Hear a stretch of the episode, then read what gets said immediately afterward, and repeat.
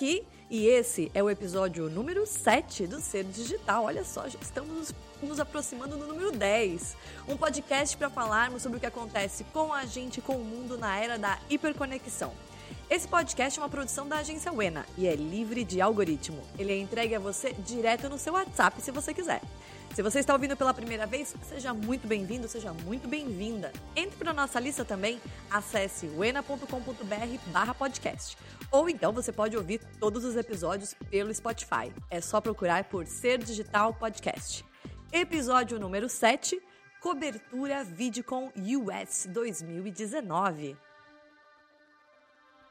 Eu e o Rodrigo estivemos na Califórnia para participar da edição 2019 da VidCon.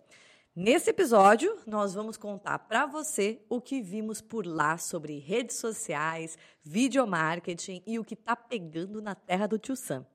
Assistimos quase 40 palestras, somando eu e o Rodrigo, e vamos falar nossas impressões agora.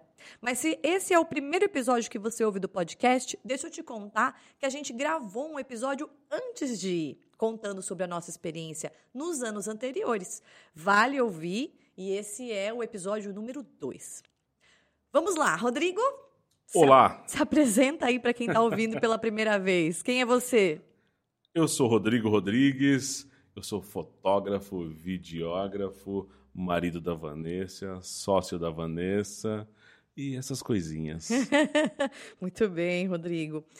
E aí, vamos começar? Vamos começar por onde? Eu sugiro a gente pegar o nosso aplicativo da Vidcom, por onde a gente se guiou pela programação toda. Certo. E passando palestra a palestra e aquelas que a gente achar que vale a pena aprofundar, que foi bacana, ou aquelas que a gente vai criticar para todo mundo saber, a gente também fala, porque né, são 40 palestras, Sim. a gente não quer que o pessoal fique quatro dias ouvindo esse podcast, Isso. mas a gente vai trazer o que é mais importante aqui, certo? Certo. Vai me brecando, porque tem algumas que tem umas coisas bem bacanas. Tá. E aí a gente pode deixar para um outro momento, um tema mais específico. Ah, sim, sim. Inclusive, já fica a dica para quem está ouvindo. Se você quer depois aprofundar algum tema, ficou com mais curiosidade, tem dúvida, escreve para a gente que a gente pode. É fazer um episódio inteiro sobre isso. Você pode escrever direto no meu WhatsApp ou você pode escrever para podcast@uena.com.br.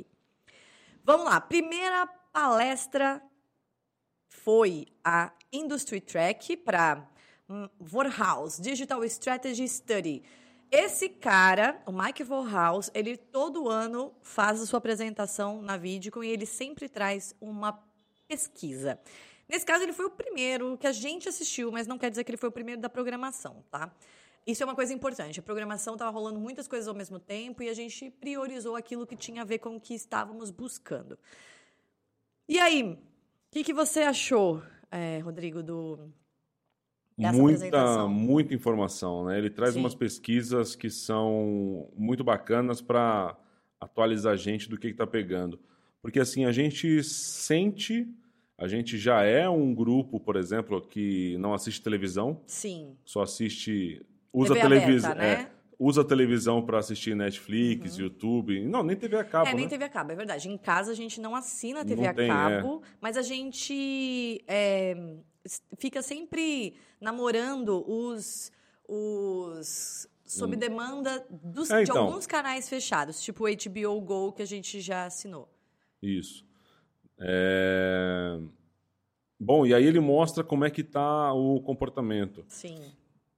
E aí ele fala muito da diferenciação do público geral para o público entre 18 e 34 anos. Sim, perfeito. Ele pega essa faixa e ele mostra como que essa faixa, que é hoje uma das mais relevantes no quesito de pagantes da, da coisa toda, uhum. como que ela está se comportando e movendo o mercado, né? E aí ele fala, por exemplo, que o número de pessoas que está usando a, a, televisão a cabo, por exemplo, ele mostra uma queda gigante do, do número, né? Sim.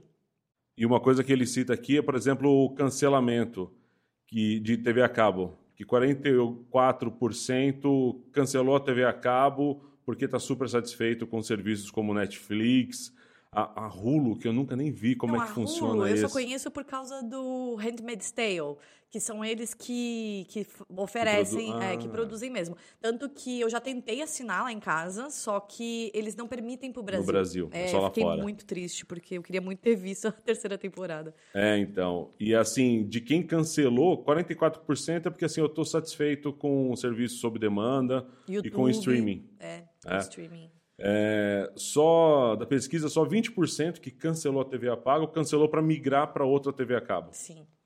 Então, é, esse é um cenário muito crítico, né? É. Tanto que uma coisa. Não, eu não acho crítico, não. Eu acho que, assim, é um cenário de mudança Sim. e a gente tem que lidar com essa mudança. Não adianta ficar esperneando que agora é assim. Não, mudou. E, e isso que você falou de 18 a a 34 anos, é óbvio que a pesquisa não consegue chegar em menos de 18 anos por causa da metodologia que ele usou. Mas a gente está falando de uma geração nativa digital. E, e isso faz com que o consumo de informação seja diferente. Mas por que raios eu vou ficar de frente da TV esperando eles me darem uma informação quando eu posso ir até ela quando e onde eu quiser? Esse é o, a mentalidade de um SVOD, né? que é o sistema de streaming sob demanda. E que é o que a gente já vê. E o próprio YouTube, para quem não sabe, existe o YouTube Red, que é a parte paga do YouTube. Você tem uma programação fechada lá, com produções, inclusive, próprias. Todo ano eles lançam lá na vídeo com uma websérie é, para o YouTube mesmo. É, desculpa, te cortei, pode continuar. Quando eu falei crítica, é em relação às grandes redes, né?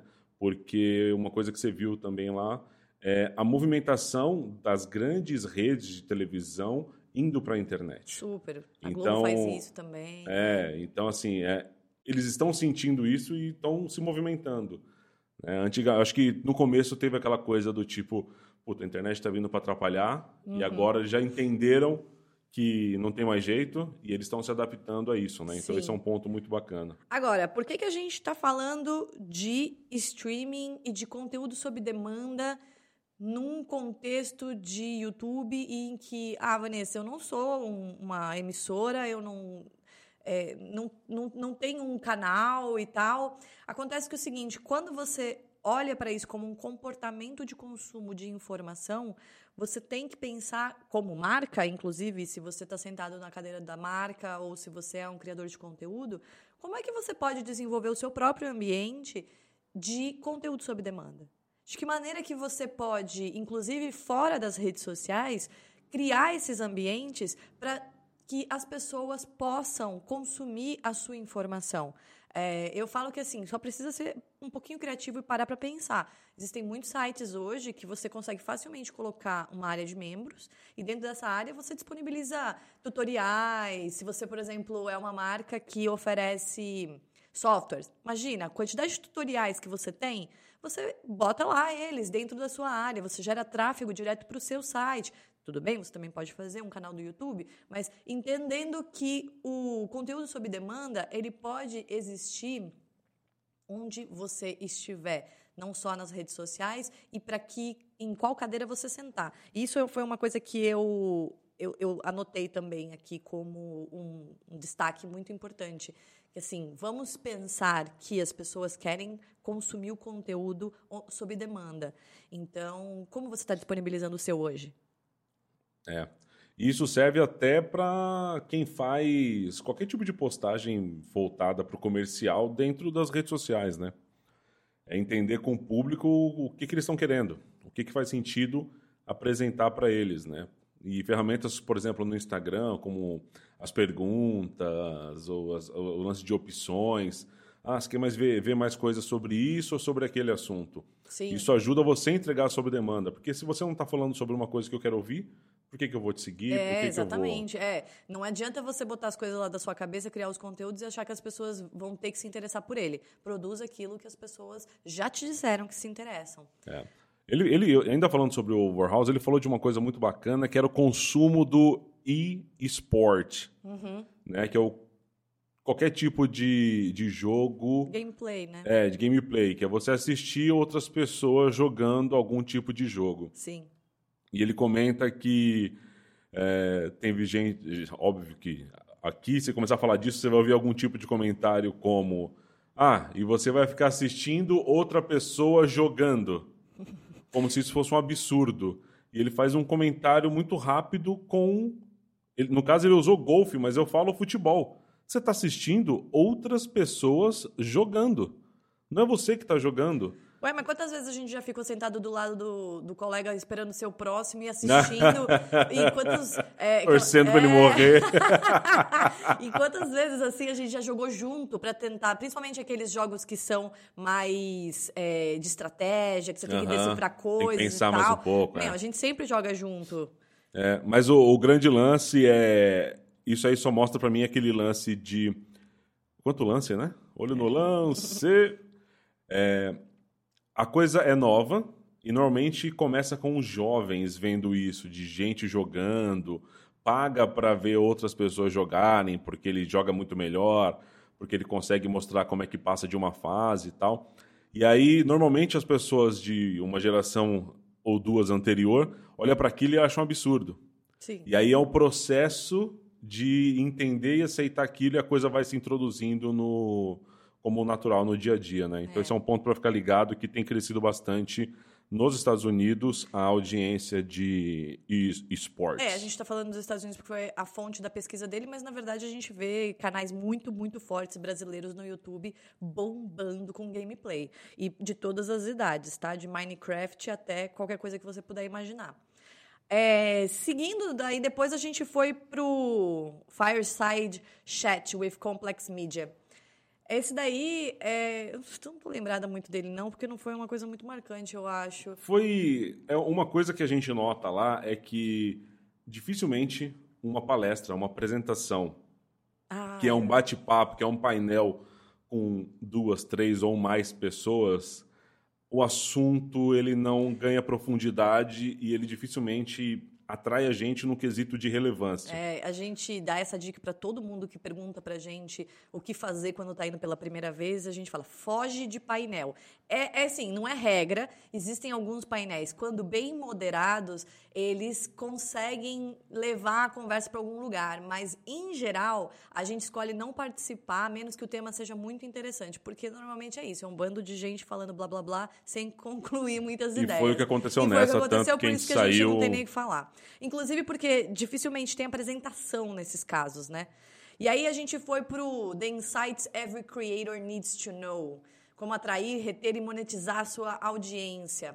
Eu fui sozinha nessa? Foi, comigo? Foi fui você. sozinha? Ah, então. Esse daí, o que, que aconteceu? Achei muito legal, porque eles falaram de novo sobre os conteúdos sobre demanda, sobre SVOD e tudo mais. Então, eles falaram de Netflix, eles falaram de YouTube Red, eles falaram de todos esses que a gente também já tinha visto.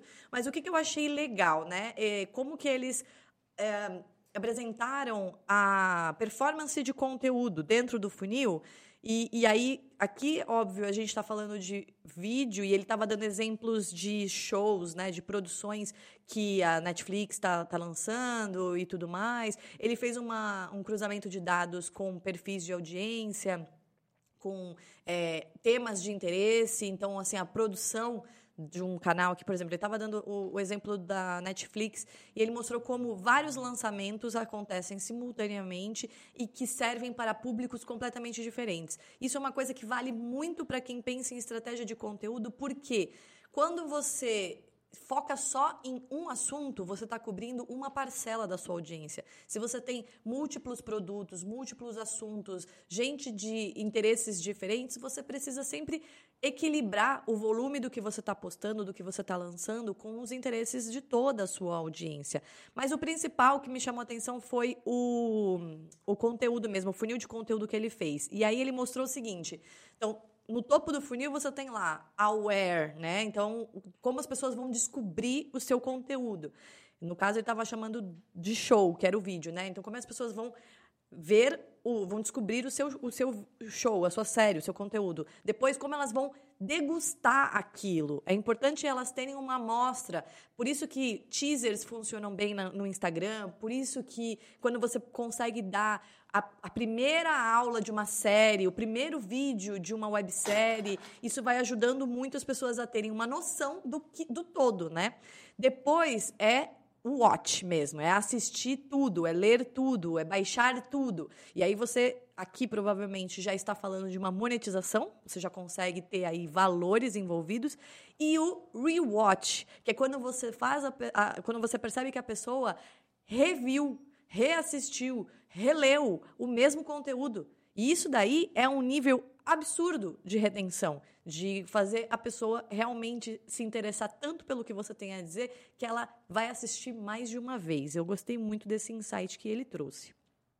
Muito bem. Enquanto você foi nessa daí, eu fui na de podcast e vídeo online. É, eu queria muito ter ido. É óbvio, né? A gente quer estar em dois lugares ao mesmo tempo, mas ainda não é possível. Dois, três, quatro, né?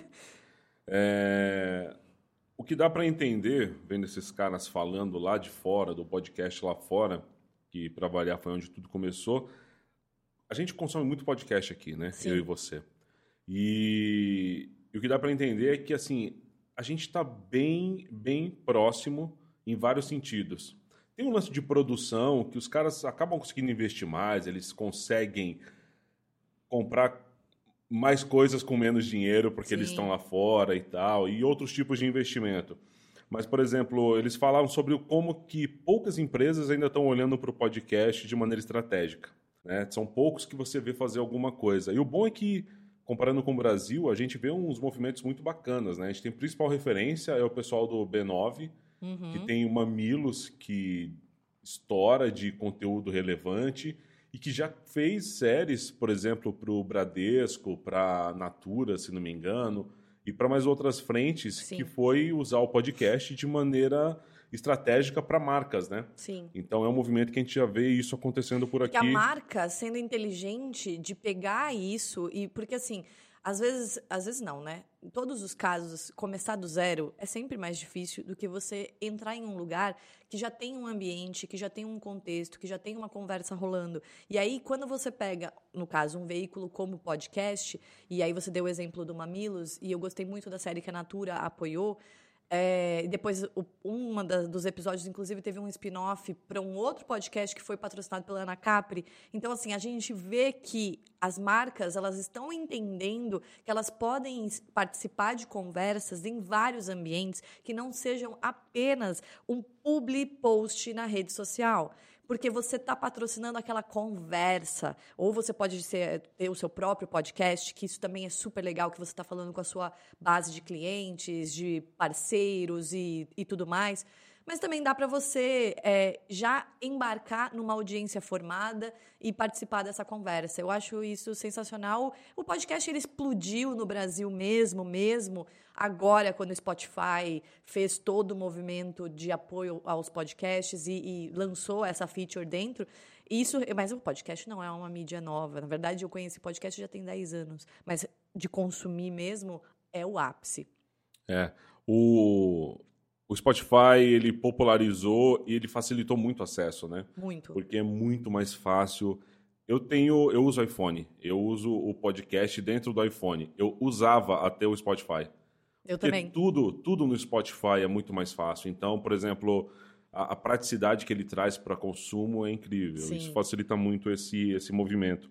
Eles falaram também sobre o Voice Search Optimization. Total Total. Que é o, o SEO, né? Que é a engenharia de busca em cima de voz. Uhum. Que é uma coisa que ainda está sendo pouco usada e vale, vale dar uma atenção nisso, porque ainda não está rolando, mas os caras já estão estudando como fazer o mesmo tipo de ranqueamento que o Google faz nas pesquisas, mas também com voz.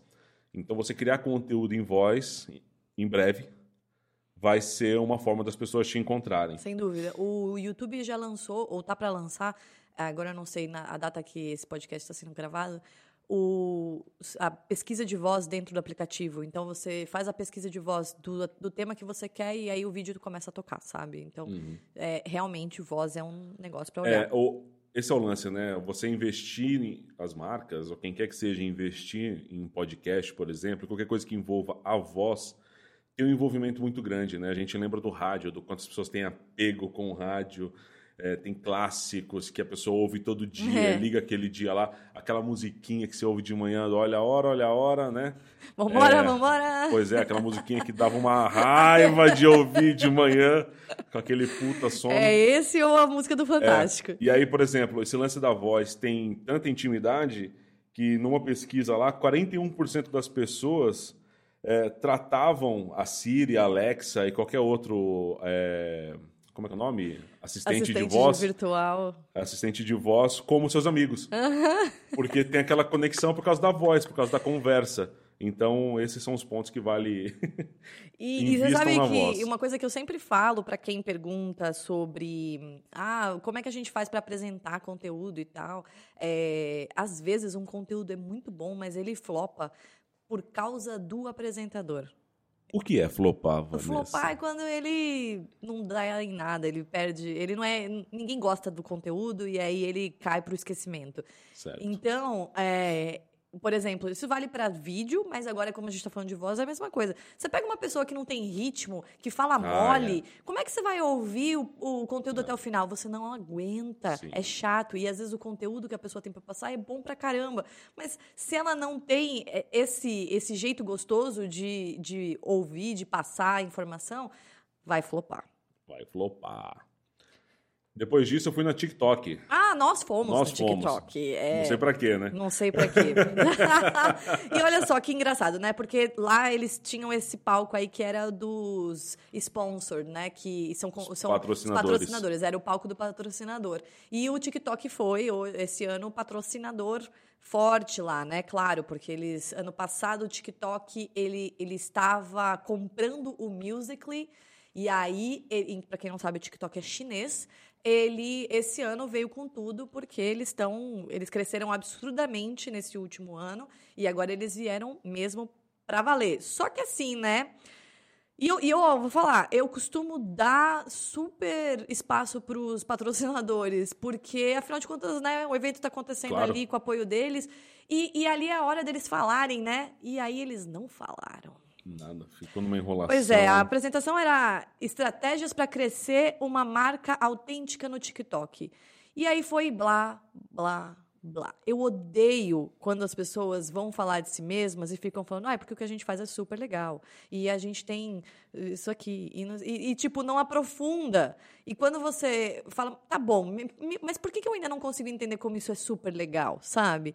E a gente acaba ficando no. Ainda mais nos Estados Unidos, que eles ficam assim, ah, it- it's great, oh, nice, oh, it's so cool. E aí eu falo, ah, meu Deus, tá bom, fala mais alguma coisa, pelo amor de Deus. Awesome! Awesome! E aí, aí acabou. Então a gente foi embora e não temos informações relevantes para passar para você. A única coisa Sim. que eu tenho para dizer que eu já sabia antes da VidCon é isso que eu acabei de falar.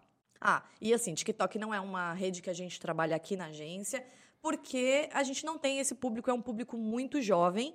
É, ele está muito mais próximo para um público de Snapchat.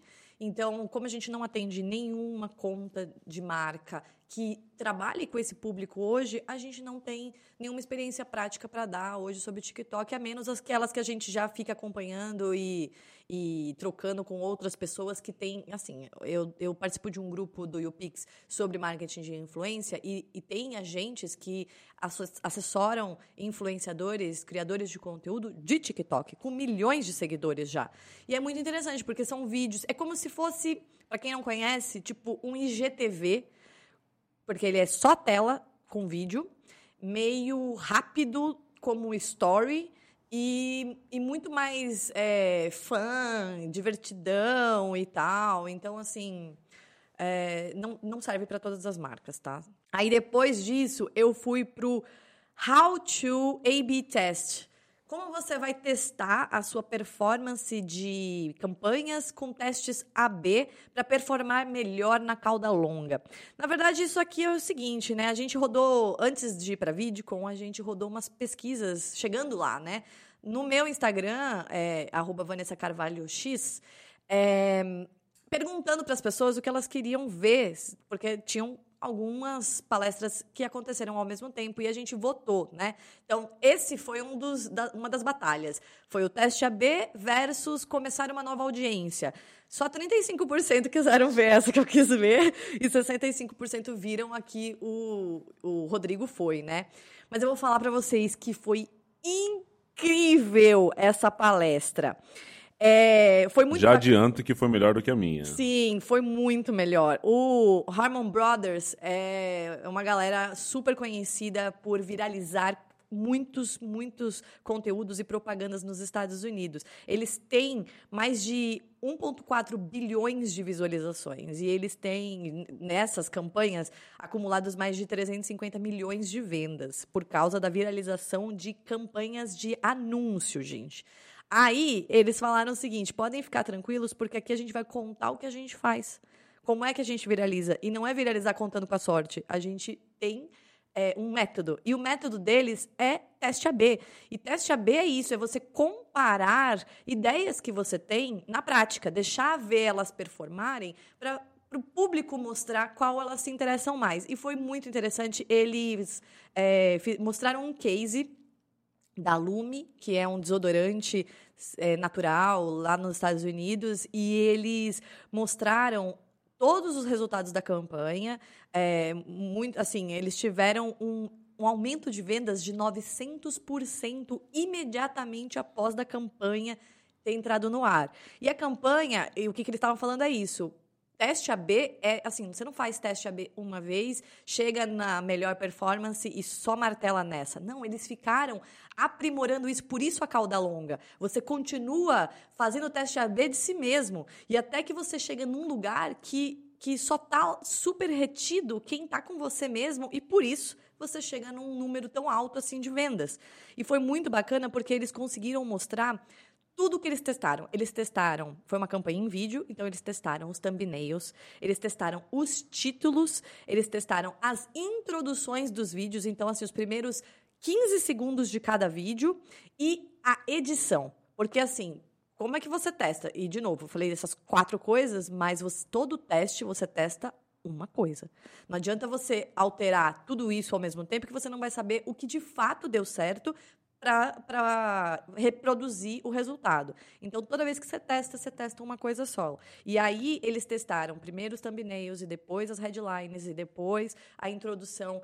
Porque a introdução de um vídeo, se você ganhar a pessoa em 15 segundos, tem mais chances de aumentar a retenção dela. Se cair ali, já flopou.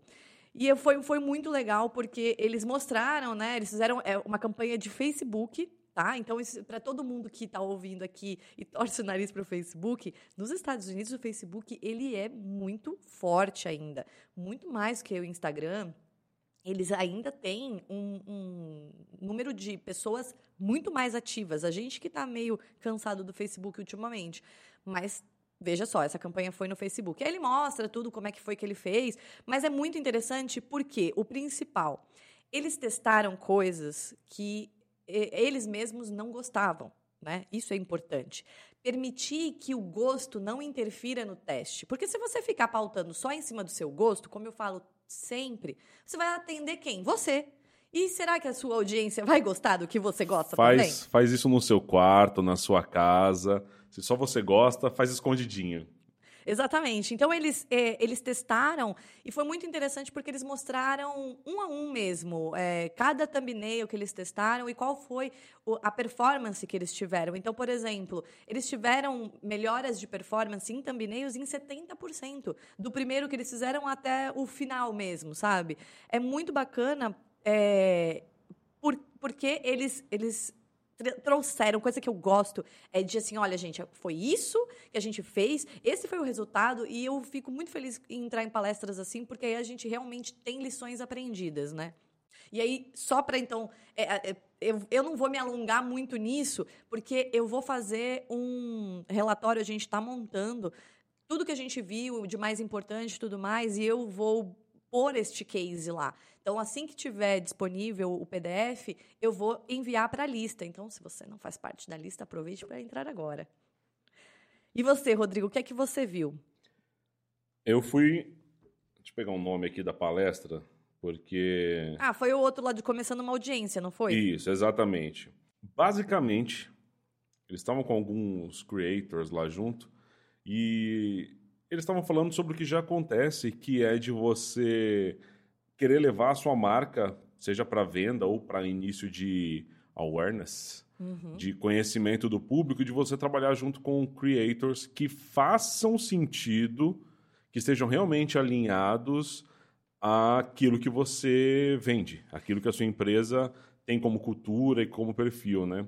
No caso lá, eles estavam com uma menina que tem um site que fala sobre. O site não, um canal que fala sobre body positive.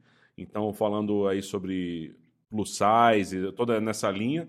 E eles estavam falando sobre a marca de calça que estava trabalhando com tamanhos diversos, com tamanhos maiores. Então, estava encaixando isso muito bem dentro do que ela já fala, porque está dentro do, da linha de atuação da empresa, né? E ninguém, aquele papo de ninguém acorda de manhã procurando uma calça. Hum. Você acorda de manhã, olha o seu Instagram, vendo o que está pegando no mundo. E quando você vê alguém falando, que você já segue falando sobre essa calça, você consegue atingir um público novo.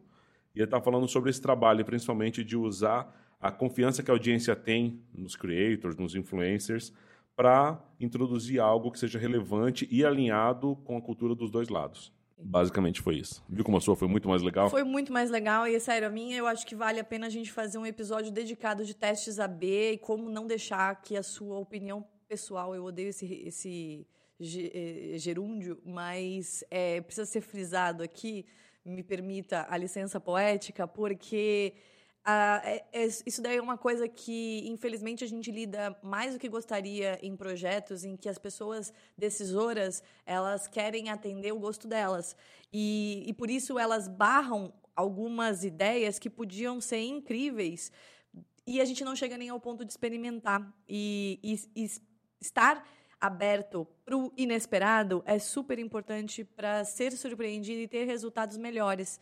Eles falam, inclusive, uma das coisas lá é que a equipe de criação é todo mundo da empresa. Todo mundo da empresa, não é a equipe de criação. Então, eles estavam falando assim, por exemplo, é, que eles mostram mesmo, quando eles estão com um job de um, uma campanha como essa, eles perguntam para todo mundo, tá passando na frente do computador, vem cá, dá uma olhada nisso aqui. E aí, várias vezes, eles têm ideias de títulos que nunca pensariam, porque estão super ali enfiados dentro do, do job, né? E, e eles também tiram, sabe da onde? Ideias de títulos? De comentários dos próprios comentários que as pessoas fazem, aquelas sacadinhas, aquelas piadinhas, e daí eles botam aquilo do jeito que a pessoa escreveu, sem tentar corrigir ou melhorar, e às vezes vai até melhor do que o título original, sabe? Então é muito bacana. Vale a pena falar sobre isso depois. E aí, depois disso, eu fui, continuei nessa linha, porque eu estava buscando bem isso. Fui pro seis minutos de case studies. Foi muito legal. Então, assim, é, eu achei bacana, porque a gente tinha ali um espaço pequeno de tempo e a gente viu vários cases. Cada case tinha seis minutos de duração. É, essa parte é prática, né? Porque aí a pessoa não enrola muito para mostrar o que ela tem para mostrar. É, eu, o primeiro case para mim foi o melhor de todos, porque ele, eu não lembro a marca, eu, eu, não fotografei o case porque eu fiquei tão envolvida no conteúdo que eu esqueci de fotografar o slide com os créditos. Melhor conteúdo. Mas era uma propaganda, eles estavam essa marca aí estava criando um jingle com um artista famoso lá, né? E aí, esse artista, ele falou, cara, eu tô bloqueado aqui, não tá rolando, não tô com nenhuma ideia. E aí ele falou assim, vamos jogar nos stories, deixa eu postar aqui, pedindo para as pessoas ideias. E aí a marca, tipo, cala a boca, ninguém vai responder, bobagem. Não, beleza, mas posso? Pode. Ele foi lá e fez. E ele recebeu, esse é o número que eu queria lembrar, tipo, 500 pessoas mandaram para ele. Ah, lembrei! Que, que até teve a brincadeirinha. 510 pessoas responderam o story e algumas delas mandaram é, jingles mesmo. As pessoas devolveram para ele vídeos em que elas criaram o jingle tocando, cantando, fazendo o jingle todo. Espero que isso te ajude. Olha, tá precisando mais de uma coisa mais assim nessa pegada e não sei o quê. E eles receberam, e ele, a piada foi, eles receberam 510 e 509 eram positivas, uma tinha nudes. Porque também tem essa coisa, ah, só vai vir lixo, né? É o grande preconceito de quando a gente quer cocriar. A cocriação tem que ser livre, então é óbvio, vai ter gente que vai meio ser nada a ver no processo, talvez apareça lá. Mas nesse caso, e aí qual foi o jingle? foram todas as pessoas mais legais que mandaram. Então, tipo, foi a chamada do artista e todas as coisas que as pessoas mandaram. Ele, essa foi a criação, a peça foi, tipo, live, sabe? Não live, porque não foi ao vivo, mas é, digo, é, não foi uma, uma superprodução, foi uma cocriação em que todas as pessoas que tiveram isso eh, mostraram a sua cara, desenvolveram, Animal. dedicaram seu tempo para fazer uma coisa incrível. Foi sensacional. Então, qual que é a lição aprendida aqui nesse caso? É, realmente Dê espaço para a cocriação. Deixe as pessoas participarem. Não parta do princípio que você tem todas as respostas. Você pode se surpreender. E é, deixe as pessoas livres para criarem.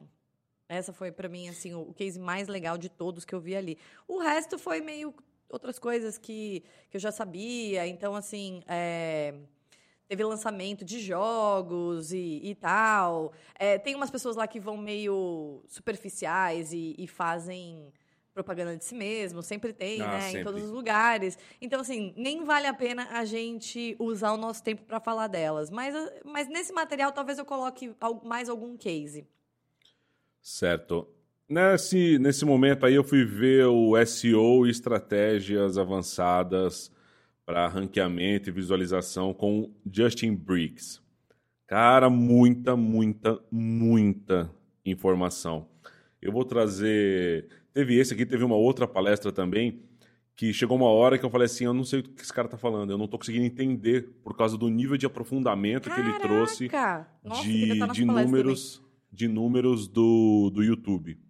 Bom, dentre as coisas que ele trouxe aqui, ele estava falando sobre como que o algoritmo te entrega coisas de acordo não somente com o que você assiste, mas com o que outras pessoas assistem.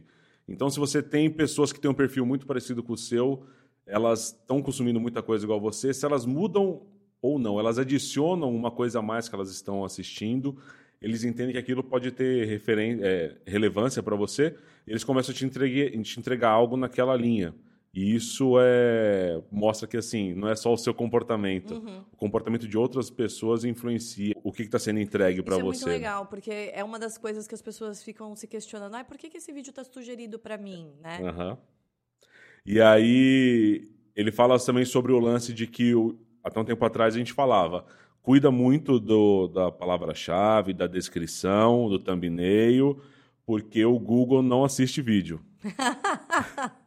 o YouTube não assiste vídeo. Só que isso já está mudando. Todo o sistema de reconhecimento de imagem que o Google tem, junto com essa parte de voice optimization, ele já está entendendo qual é o conteúdo que você tem no vídeo, mesmo que aquilo não esteja descrito. Sim, verdade.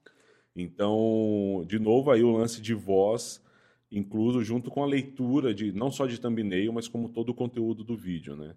Ah, tem até ferramenta que depois a gente viu em outra palestra é, que você faz o upload do seu vídeo e aí essa ferramenta lê o conteúdo do vídeo e ela já sugere quais seriam as palavras-chave mais indicadas para você taguear o seu conteúdo.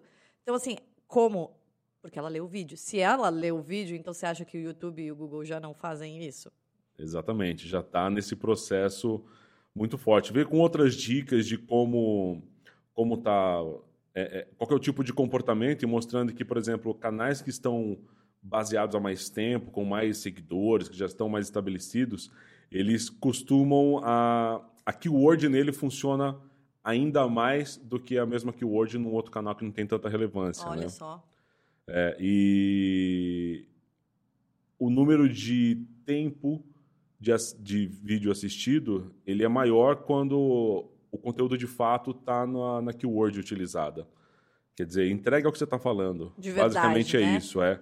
Porque clickbait não é clickbait se você entrega o que Nossa, você disse. eu vi isso em várias outras. Assim, o fato de você ter uma chamada super, vai, vamos botar aí entre aspas, apelativa, que quer dizer uma chamada emocionante. Não estamos falando para ser sensacionalista, porque daí é clickbait. Se você faz as pessoas se interessarem pela, pela chamada, que os jornais já fazem isso com as manchetes, gente, não é da internet esse comportamento. Desde o, do menino, como é que é o da... Desde o Gutenberg, Esse. sua prensa, desde essa época, assim, as pessoas elas trabalham em títulos cada vez melhores. Então, se você não está familiarizado com o termo clickbait, clickbait significa um título falso para fazer as pessoas irem lá no vídeo de propósito, mas não entregam aquela, aquela informação que estava no título. Se você está entregando a informação, não é clickbait, porque você não está sacaneando ninguém. Então, trabalhe, trabalhe no poder da sua, da sua headline.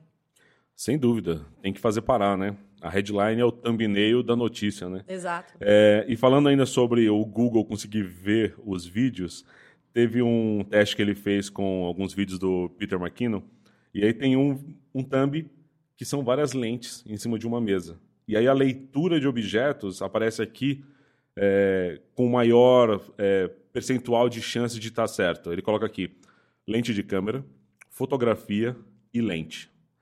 Aí depois, com menos certeza, vem câmera digital, Canon e acessórios de câmera. Olha só, aí tudo bate, né? Só, sim, tem muita coisa da Canon aqui, tá tudo muito, muito alinhado. Então, tá mostrando isso forte.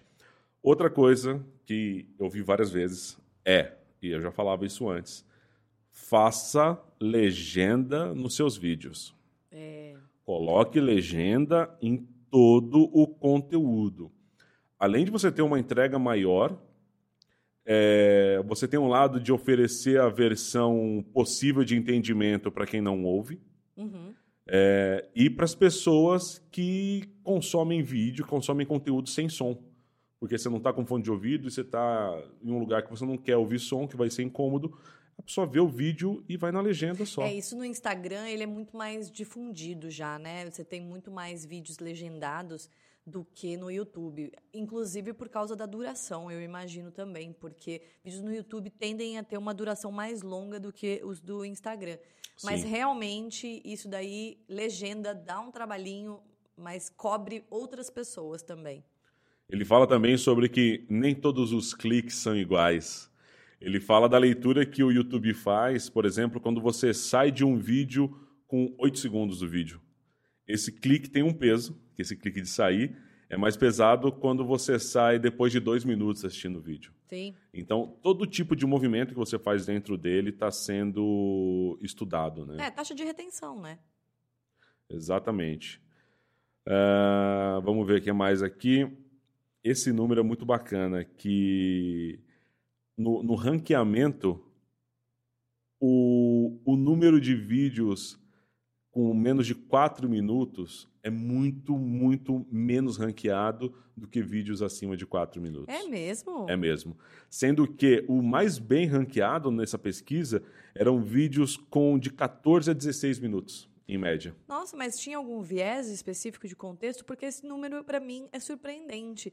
Eu, por exemplo, quando vou pesquisar alguma coisa, tudo bem, né? Tem, tem, quando é um assunto teórico e tal, um conceito, uma palestra, quanto maior às vezes melhor. Mas se eu preciso de uma coisa rápida, prática, um tutorial, um negocinho, quanto mais curto for o, o vídeo, melhor para mim. Sim, mas é que o consumo médio não é só de coisa que você quer resolver, né? Não, não. Você assiste coisa que você quer ah, ver aquele super. conteúdo. É, se eu for olhar, é verdade. Tem Exatamente. muito mais longa a minha duração Exato. mesmo. Então, esse, esse é um ponto que é muito bacana. Eu vou citar em algum outro momento aqui, então não vou citar agora, não. Eu vou citar sim.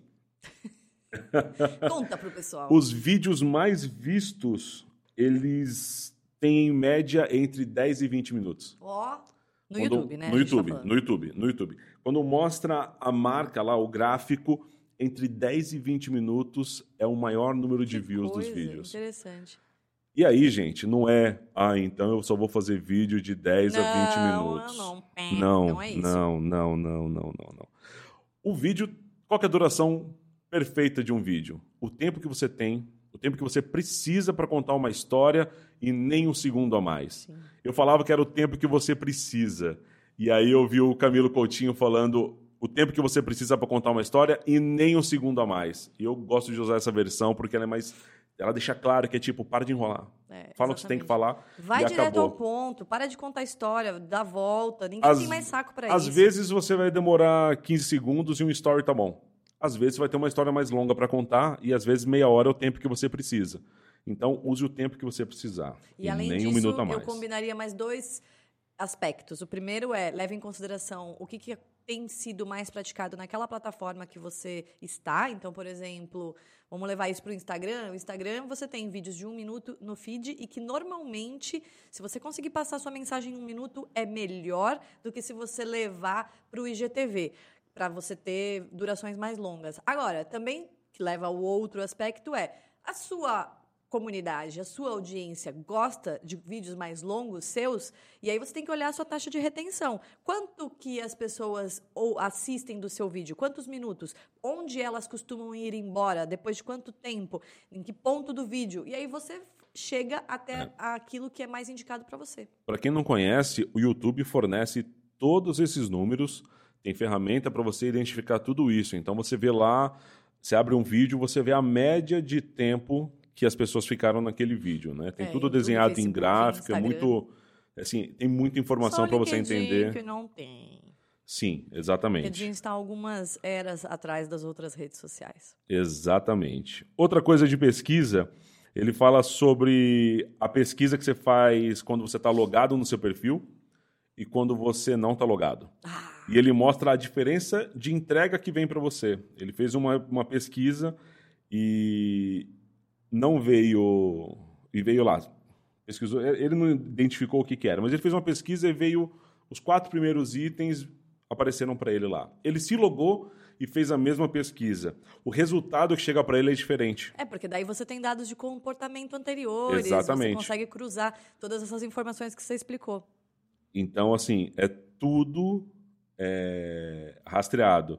Ele fez também a pesquisa, não só como não logado, mas como incógnito, sabe? Uhum. A, a, tela que você acha que ninguém está vendo o que você está fazendo. E ele pesquisou nela, veio um tipo de resultado. Quando ele estava vendo no, no, na tela normal, sem ser na incógnita, veio um resultado diferente na pesquisa. Ou seja, estão de olho no rolê todinho. E aí trouxe muito mais detalhes e coisas que, assim, é muito, muita, muita informação mesmo. Bem, bem bacana. Valeu a pena demais essa, essa palestra. E aí depois eu fui é, em busca daquilo que eu tinha colocado como meta, que era realmente conseguir encontrar plataformas novas e mais informações diferentes do que YouTube, Facebook e Instagram, que a gente já lida muito diariamente, é bem difícil ter surpresas muito grandes, né? Fui, mas foram duas sequências de chorar, porque eu fui para a palestra do Pinterest, que pelo amor de Deus, o que aquilo estava fazendo na trilha de indústria, eu não sei, porque a pessoa estava ensinando a como pinar, como montar um board. Não. Então assim, não prestou. Aí em seguida eu fui para a palestra, que era uma entrevista, na verdade, não é uma palestra, com a gerente geral do TikTok. Falei, agora vai. E aí foi exatamente para o mesmo lugar que eu já sabia. Então, assim, foram informações de. Peraí, eu já vou interromper, porque aqui eu fui, nessa ocasião, foi de uma mina do Instagram, e aí ela tava só explicando como é que você usa o Instagram. Ah como é que você é novidade, coloca? Né? Eles ah, acabaram cara. de lançar, tem duas semanas. Gente. Como é que você coloca a etiqueta no story? Ah, Porra, sério.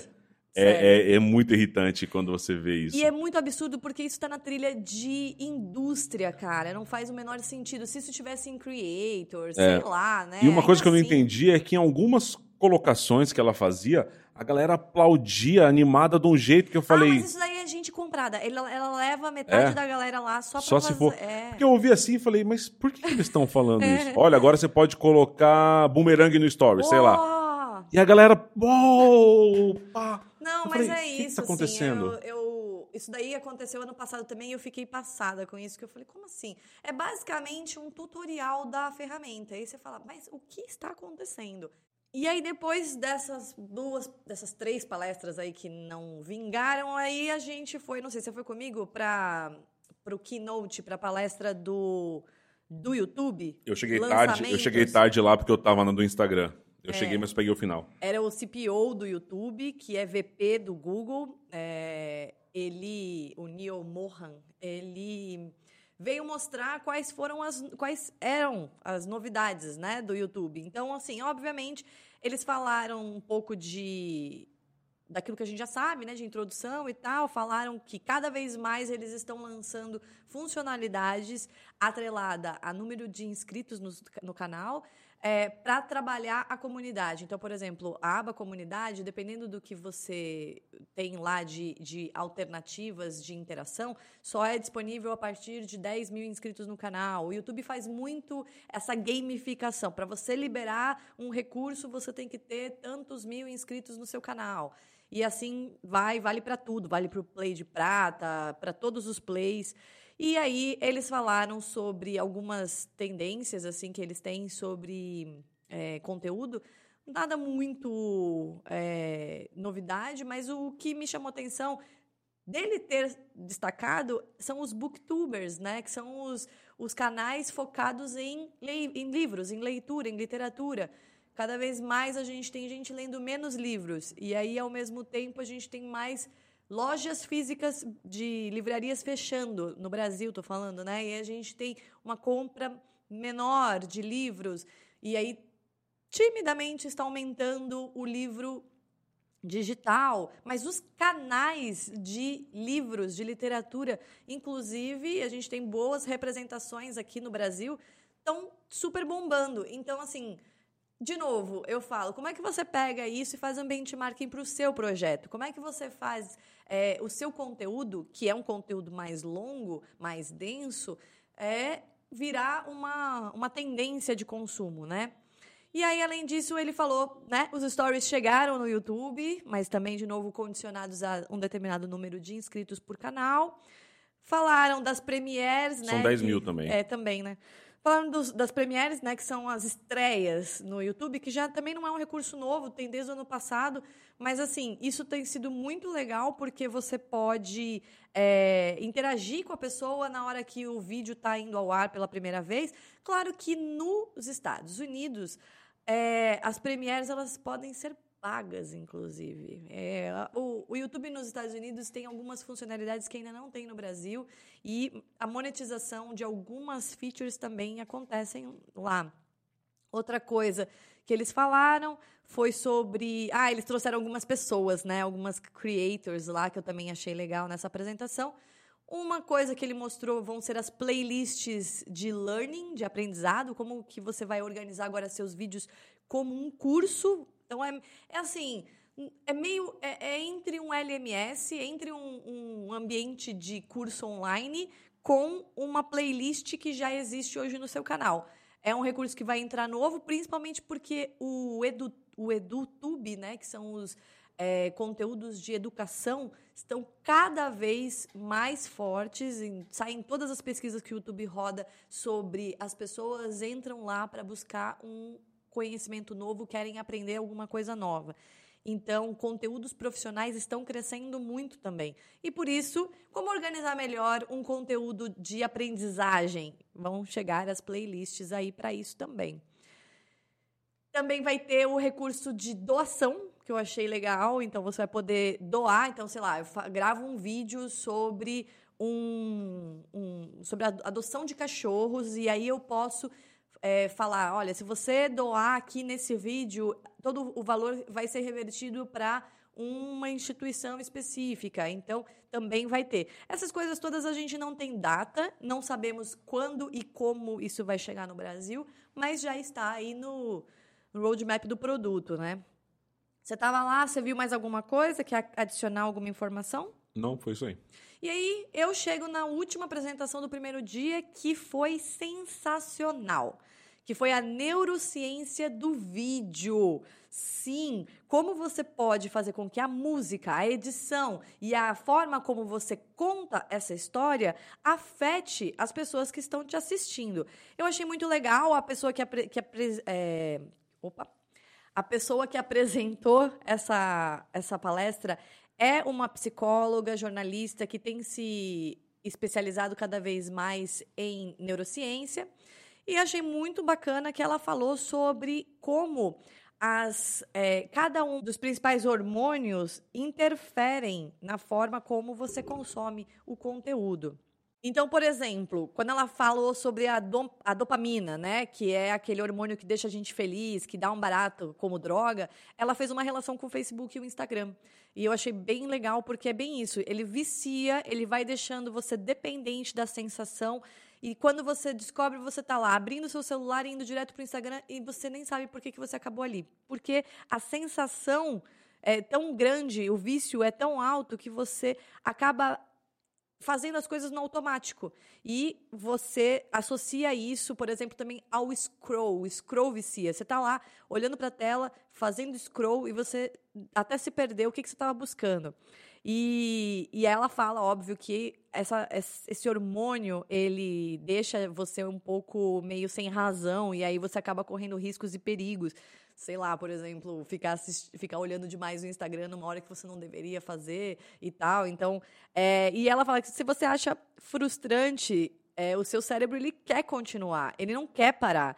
E, e ele, por exemplo, essa coisa de você encontrar um post ruim, aí você dá um scroll mais um pouquinho, porque você vai encontrar um post bom. Então, seu cérebro está buscando aquele post que vai te fazer feliz. E, de repente, você está lá um tempão fazendo scroll. É uma coisa muito doida.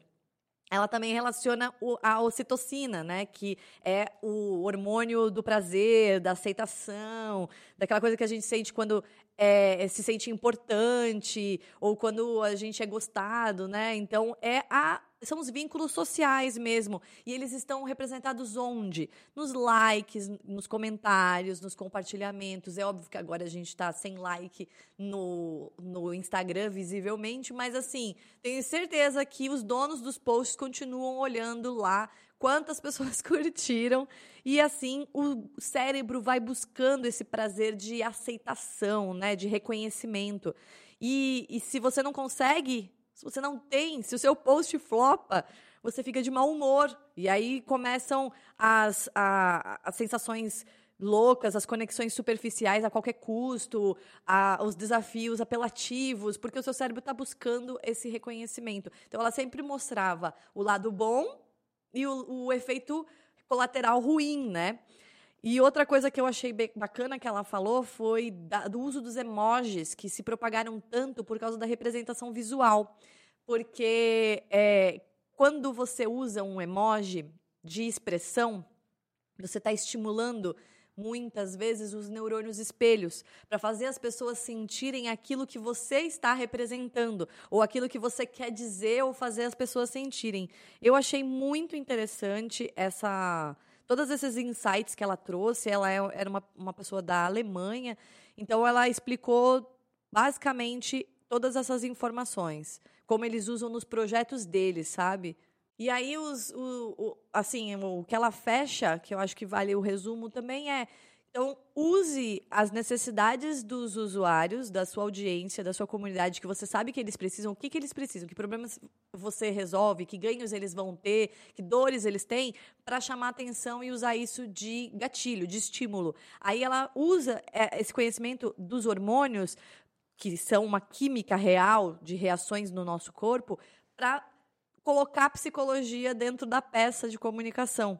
E aí ela faz é, todo tipo de link possível com emoções para manter as pessoas retidas no vídeo. Então foi uma campanha que eles fizeram e, e, rodaram uma pesquisa. Foi bem interessante. Eu achei que assim é mais um jeito que a gente tem de pensar em como editar um vídeo, em como criar um texto, fazer uma chamada. É raciocínio, não é sorte, não é fazer e dar certo, torcer para acontecer tem que pensar. O que mais você viu aí, Rodrigo? É, para fechar, eu fui na Craqueando o YouTube 2020. Se aquela outra tinha informação, essa aqui. Caraca. Sério. Tanto que é difícil até de falar alguma coisa, pro meu nível de entendimento, sem mostrar algum tipo de gráfico. E o gráfico desse cara era tantas categorias que parecia um caleidoscópio, assim, cara. Era impressionante a quantidade de coisas. Ele fazia um cruzamento muito legal sobre vídeos de determinado tema e quantas pessoas estavam assistindo aquele determinado tema. Então ele tem um número que era de beisebol. A quantidade de pessoas assistindo era muito, muito superior à quantidade de vídeos postados em relação àquilo. Então ele falou assim: olha, se alguém gosta de falar de beisebol aqui, tem um espaço muito grande, porque estão consumindo muito mais do que produzindo nessa linha. É, e outro que eu achei interessante, no caso para eles lá, que é o mercado americano que eles estudaram, que era, por exemplo, o tema de humor, que era muito mais consumido do que produzido. Eu imaginei que esse número seria maior, sabe? Mas ele fez esse cruzamento. O restante das informações são muito profundas e detalhadas, e eu não vou nem gastar meus neurônios aqui tentando passar isso em voz. Mas dois pontos que são relevantes e que ele mostrou números assim de ser quase o dobro de efetividade na entrega, no ranqueamento, é um thumbnail pensado versus um thumbnail qualquer que você pegou ali do vídeo. E a entrega é de quase o dobro. Então, se você tiver um vídeo com um thumbnail pensado no que funciona, ele entrega quase o dobro do que um thumbnail meia boca. A gente viu isso na, apresentação do último, né, no workshop é. de Master Thumbnails, que a gente viu no sábado, e, e, foi bem isso também que ele falou. Não pegue um frame do vídeo, produza uma imagem que vá de fato representar o, a capa do seu vídeo. É. Isso vale também para post, né? Sim, o grande lance do thumbnail até um negócio que ele. Nem foi esse, foi esse cara do segundo dia, do terceiro dia que ele falou. É, designers, desculpa, mas thumbnail não é para ser bonito. Exato. Thumbnail é para funcionar. Ele serve para quê? Para a pessoa parar de rolar a tela e clicar naquele vídeo para assistir. Isso é uma coisa que eu falo muito para que vale para qualquer imagem de post. Às vezes o post ele é todo bem é, elaborado, desenhado e esteticamente perfeito, mas aí você fala assim, não converte, porque não é isso o que as pessoas estão esperando aparecer no, no scroll delas do feed. É, e aí é só reforçar aquilo. Para de fazer o que você gosta. Faz o que funciona. Ou se você fizer o que você gosta, para de encher o saco que não tem resultado. ou uma coisa ou outra. Tudo não terás. Gente chata. É... E aí, de novo, ele reforça, é um número muito bacana de. São pesquisas que vai trazer número um pouco diferente de um do outro, né? Por exemplo, acabei de falar sobre legenda. E no outro ele falava de 41% né, de entrega com legenda a mais. Aqui ele entrega um número de praticamente uns 80%, 90% a mais de entrega no ranqueamento com um vídeo com legenda. Então, são números diferentes, mas que mostram um crescimento muito maior para vídeo com legenda. Então, desse aqui basicamente é. De novo, legenda, né? Pense no seu thumbnail para fazer. E se você quiser que mais pessoas vejam o seu vídeo, aplique técnicas relevantes. O thumbnail também já tem ferramenta para fazer um estudo e mostrar o que, que funciona ali, o que, que você pode fazer de diferente.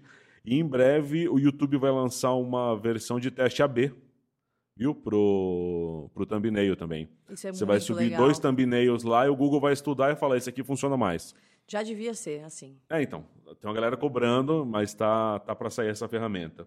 E, de novo, legende os seus vídeos. É isso aí. Dia 2, o que, que a gente fez? Vamos lá. Primeira coisa, a gente começou, a gente começou com o workshop de LinkedIn, de novo a gente buscando Isso. outras plataformas. É, com a Gold, que inclusive o Rodrigo fez um vídeo com ela Ah, para incentivar as pessoas a fazerem vídeos no LinkedIn. Mas assim, gente, sem novidades, né? O LinkedIn, ele. é, a apresentação dela foi praticamente a mesma do que ela fez no ano passado, exceto que ela adicionou alguns cases que Isso. demonstram o quê? Que marcas estão cada vez mais desenvolvendo conteúdos em vídeo no LinkedIn. Então, assim, o que, que eu tiro de, de leitura? É, existem também criadores de conteúdo no LinkedIn, gente. Então, vale a pena você, como marca, você B2B, que acha que não tem lugar para fazer vídeo ou que não tem espaço para co-criar com criadores de conteúdo, se você está enganado, está desatualizado. O LinkedIn é a rede social que de todas essas que a gente está falando, tá super para trás, né? Eles assim não tem playlists, você não consegue voltar facilmente num vídeo, você tem que voltar lá em vários lugares específicos, você não usa é, hashtags, meta tags, você não tem otimização, você não tem thumbnail, você não tem um monte de outras coisas, você não tem stories. Ai, essa é a parte mais dura pra mim do LinkedIn. Se eu tivesse que pedir uma coisa só pro dono do LinkedIn, põe stories.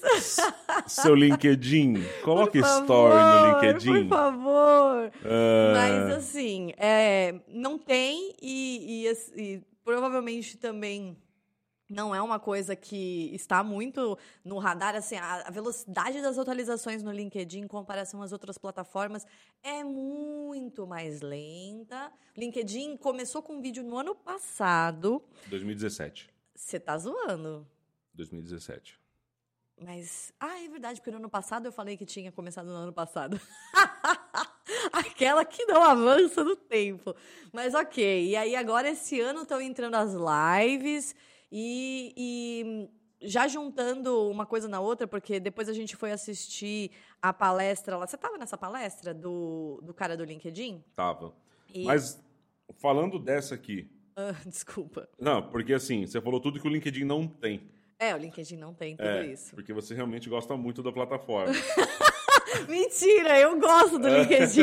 É que o LinkedIn, ele não é a minha plataforma favorita de criação de conteúdo. Porque Beleza. eu acho conteúdo muito. formas de criar muito limitadas ali. Eu, como um criador de conteúdo para LinkedIn, eu eu vejo várias coisas que tem lá e como vale muito utilizar. Tem alguns números que são muito bacanas de trazer. Veja, eu não estou desencorajando, tá? Eu sei, eu sei Só que tô não. falando que eu queria stories. não, não, eu tô falando que, que eu curto. Eu e... também curto. Para de falar como se eu não curtisse. Não, não, eu só eu só tô falando. Tá bom. O que eu vi na palestra. Certo, tá? vamos lá. É, hoje o número de usuários no mundo é de 575 milhões. Uhum. Tirando os Estados Unidos e Reino Unido, sobram 20 milhões daqui, mais 180 ali e tal. Mais ou menos, vai, um pouco menos de 400 milhões de usuários. O Brasil tem próximo de 40 milhões de usuários. Então, o peso da rede do LinkedIn para o Brasil é bastante grande, porque Sim. praticamente 10% da rede do mundo está no Brasil. Uhum. É, ela traz também um número bacana falando sobre a quantidade de CEOs de ah, sim, a relevância é. disso dentro da rede. Então, tem algum. Quando a gente fala de negócio, a relevância do LinkedIn é muito grande, sim. porque tem muita gente que você não alcançaria por outra rede se não fosse por ali. Então, esse é um ponto muito bacana e que vale muito colocar atenção. Como ele foi, o vídeo foi lançado lá em 2017, teve o crescimento dele no primeiro ano foi bem acanhado.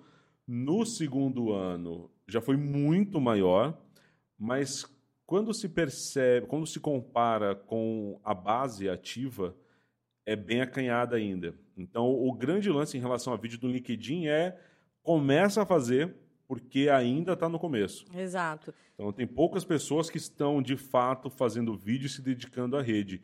E aí, como tem pouca gente, você conseguindo fazer, você consegue ter mais entregue, mais relevância por seu início.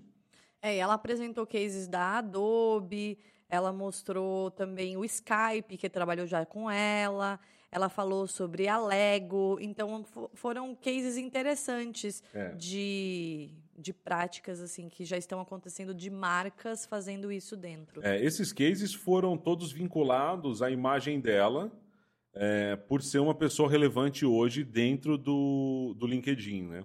Então ela fala também sobre essa, esse cruzamento de redes, porque é, ela teve uma influência grande na rede dessas marcas em outras em outras redes dessas marcas, dessas marcas com que ela trabalhou, não só dentro do LinkedIn, por causa das ações que foi feita junto com ela, entendeu? Então ela conseguiu mandar, por exemplo, eu não me lembro se foi a Adobe ou qual, a, o Skype. Ela fez uma ação com o Skype e o Skype, a foto da ação que ela participou junto lá, era a foto mais curtida do Instagram do Skype, por exemplo. é, então, porque ela faz um cross-mídia mesmo. Exato. Então, isso aí é um ponto bem, bem bacana de mostrar como você pode utilizar essa relevância. É, né? e ela sempre fala assim: se você está focando no LinkedIn, faça com que todas as outras redes estejam a serviço disso. Gere tráfego para você mesmo. Basicamente isso. Dos números que ela traz, ela fala que tem. É mundo, né? Vamos pegar 10% desse valor é, em média. 61 milhões de nível de senior de influencers dentro do, do LinkedIn e 40 milhões de decisores. Então, por isso que fala, quando a gente está falando de negócio, é super relevante, tá com a carinha ali, tá ativo, né? É, o que não tem como escapar, legenda.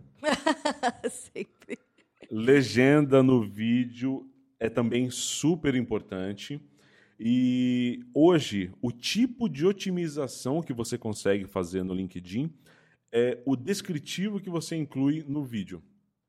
O descritivo, porque qualquer vídeo que você sobe no LinkedIn é como se fosse um post. Uhum. E aí o que você coloca como descritivo do vídeo e as hashtags que você usa ali, ela sugere até usar de 3 a 5, não mais do que isso não é igual ao Instagram, que é até 30 por post.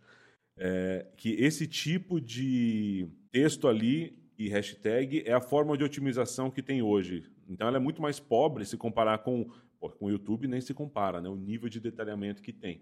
Mas é a forma que se usa hoje de para ranquear. E ela fala de crescer a sua credibilidade na sua área, simplesmente fazendo vídeo falando sobre a sua área. é... é essa aquela coisa quando as pessoas perguntam: Ah, mas eu vou fazer um vídeo sobre o quê? Sobre o que você sabe, sobre o que você faz, sobre o seu mercado, sobre a sua área. Do que você gosta, de preferência, nesse, nesse meio, né? É não sobre você, tá? O vídeo não é sobre você. O vídeo é sobre o que você conhece e que pode ser útil para outras pessoas. E aí depois eu fui para a palestra da Edelman, que era uma pesquisa é, eu gosto muito das pesquisas deles, mas a palestra em si foi mais conceitual mesmo. Então, basicamente, eu tiro dois insights. Que o primeiro é que ele fala que cada vez mais a internet está estamos entrando numa era mais íntima da internet. Eu gosto, eu acho que a, o slide dele, tem um slide que ele faz uma retrospectiva que eu, que eu gosto muito mais. É o lá de 1994 até 2004, a gente estava falando do browse. Aí, que você tinha que ter um site, o, o site para entrar, para localizar o conteúdo, né? Era o www. Lá, lá, lá. Aí, de 2004 a 2011, a gente está falando do search. Então, você já não precisa mais saber qual é o endereço do site. Você joga no Google e o Google te diz. E aí, de 2011 para 2018, o social ganhou muito mais peso. Então, é muita gente falando de um para muitos. E agora, desde 2018, a gente está numa era mais íntima do direct. Então, como que você faz hoje a sua comunicação? Não dá mais para falar de um para muitos, é de um para um. E aí, isso é, reconfigura a forma como a gente se comunica, como a gente planeja o conteúdo.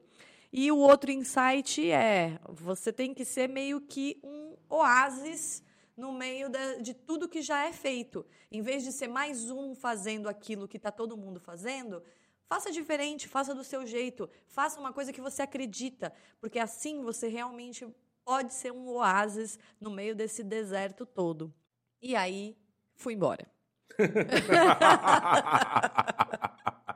Aí depois, pra qual apresentação a gente foi? A gente foi junto, não foi? Não, eu tava e você me encontrou lá, que foi a do gerente de produto de vídeo do LinkedIn. Ah, é verdade. É, eu cheguei um pouquinho atrasada nessa. E aí, de novo, né? É uma entrevista. E aí a gente estava assistindo o que o cara lá estava perguntando. E basicamente é tudo isso que a gente já falou até aqui, sem novidades. A única coisa que eu achei legal do que ele falou e que a Gold não tinha falado, que é assim, e que explica tudo que eu falei até agora de da carência que eu sinto de várias outras coisas de conteúdo, é que o LinkedIn não é uma rede social em tempo real. Olha só. Pá! Explodiu minha cabeça quando ele falou isso. Porque é tão óbvio, mas eu não tinha parado para pensar, era um sentimento. É, o LinkedIn não é uma rede social em tempo real, ela funciona muito mais de segunda a sexta-feira, e por isso eles desacreditavam as lives. Eles não colocavam mais recursos, porque eles falavam, ah, mas as pessoas não estão lá necessariamente para assistir a eu não quero saber qual foi o post mais novo da plataforma. Aliás, um post no LinkedIn, ele costuma durar muito mais tempo, às vezes dias, do que qualquer outro post em qualquer outra rede social. E ele falou exatamente isso. Então, ele, eles também estão se surpreendendo com o poder das lives. Porque eles falaram, mas a gente vai botar live? E quem vai estar lá para assistir se o LinkedIn não é uma rede social em tempo real? E eles se surpreenderam. Por quê? Porque, de novo, não é assim, ai, gente, estou aqui ao vivo, não sei o quê. Não é isso. Não é, não é live no Instagram. É. A live no LinkedIn, ela funciona muito bem como um evento online. Então, você marca aquele momento com as pessoas. Ó, oh, eu vou estar ao vivo no dia tal, na hora tal, para falar de tal coisa.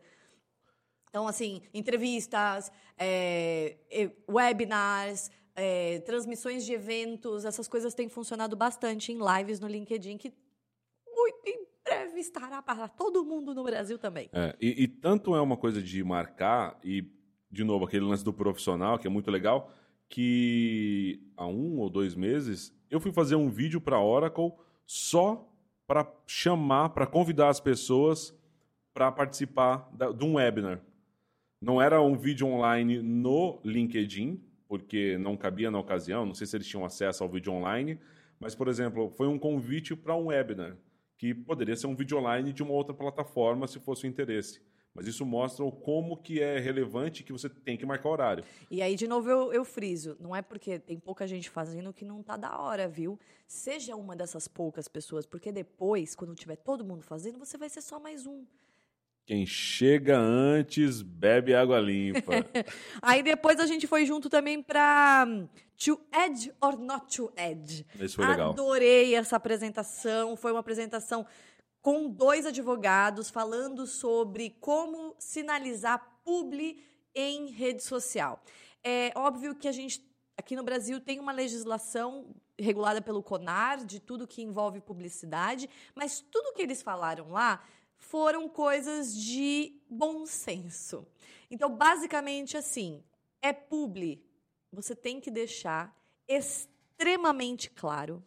Não pode tentar dar outro nome, chamar de qualquer outra coisa, de tentar botar pequenininho aquele publi ali, ou e, e botar um monte de informação e aquela informação no meio. Não, você tem que deixar muito claro. Isso é uma coisa que eu tenho acompanhado bastante é, a regulamentação aqui no Brasil, porque redes sociais e anúncios através de parcerias, de criadores de conteúdo, está cada vez mais forte, né?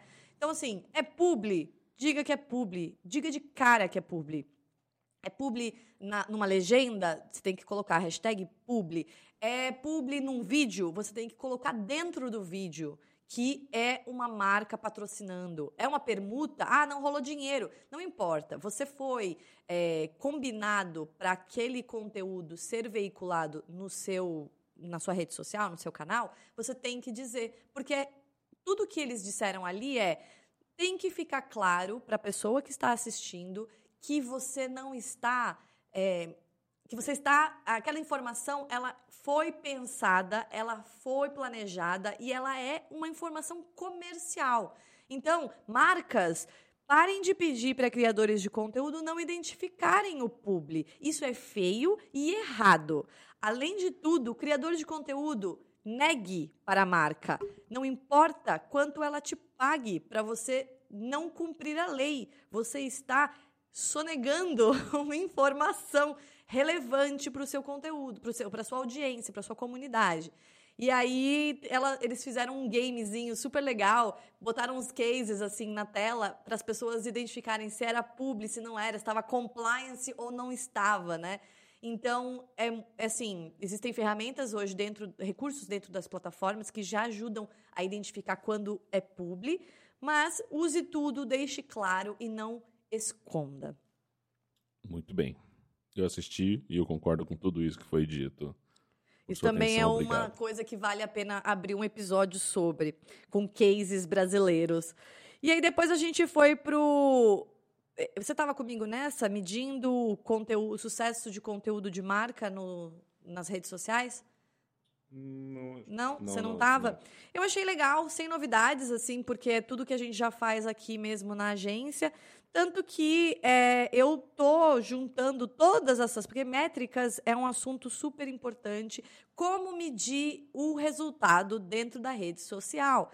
E aí é óbvio, você tem um nível de conhecimento, de informação, de métricas dentro da rede social, e daí muitas vezes você tem que cruzar esses dados com dados da plataforma de destino, para onde você mandou as pessoas, se é offline, se não é. Então, eu achei muito bacana, ela dividiu é, da mesma forma como eu divido. O, na verdade, ela dividiu de um jeitinho parecido, mas eu gosto mais do jeito que eu faço, porque é, ela, ela direciona as em grandes momentos, né? Então, eu estou preparando esse material, já que é necessário aqui para a agência, para o mercado, para todo mundo que está ouvindo, e também é, vai ter um episódio dedicado a métricas, porque esse é um assunto que não consegue se esgotar. Ele, a gente precisa falar especificamente dele. E aí, oportunamente, com o fim dos likes, a gente abre espaço e abre é o momento de discutir que métricas de vaidade não sustentam nenhuma campanha. É. Eu, você estava falando, eu acabei de lembrar que eu estava nessa palestra, assim, eu estava junto com você. Eu achei muito bacana esse lance de como medir, né? É o lance do, do Roy e tal, que, que fica muito em cima. E ela trouxe um exemplo muito bacana. Você lembra dos, dos perfis dos cachorrinhos? Não, não tô Ela trouxe, ela deu exemplo de três perfis. Eu tenho aqui os números aqui. Um perfil com 2 milhões de seguidores, outro com 3,7 milhões de seguidores e outro com 153 mil. São todos eles de cachorros. E aí, na ocasião, ela foi um teste falando qual deles que ia ter a melhor entrega.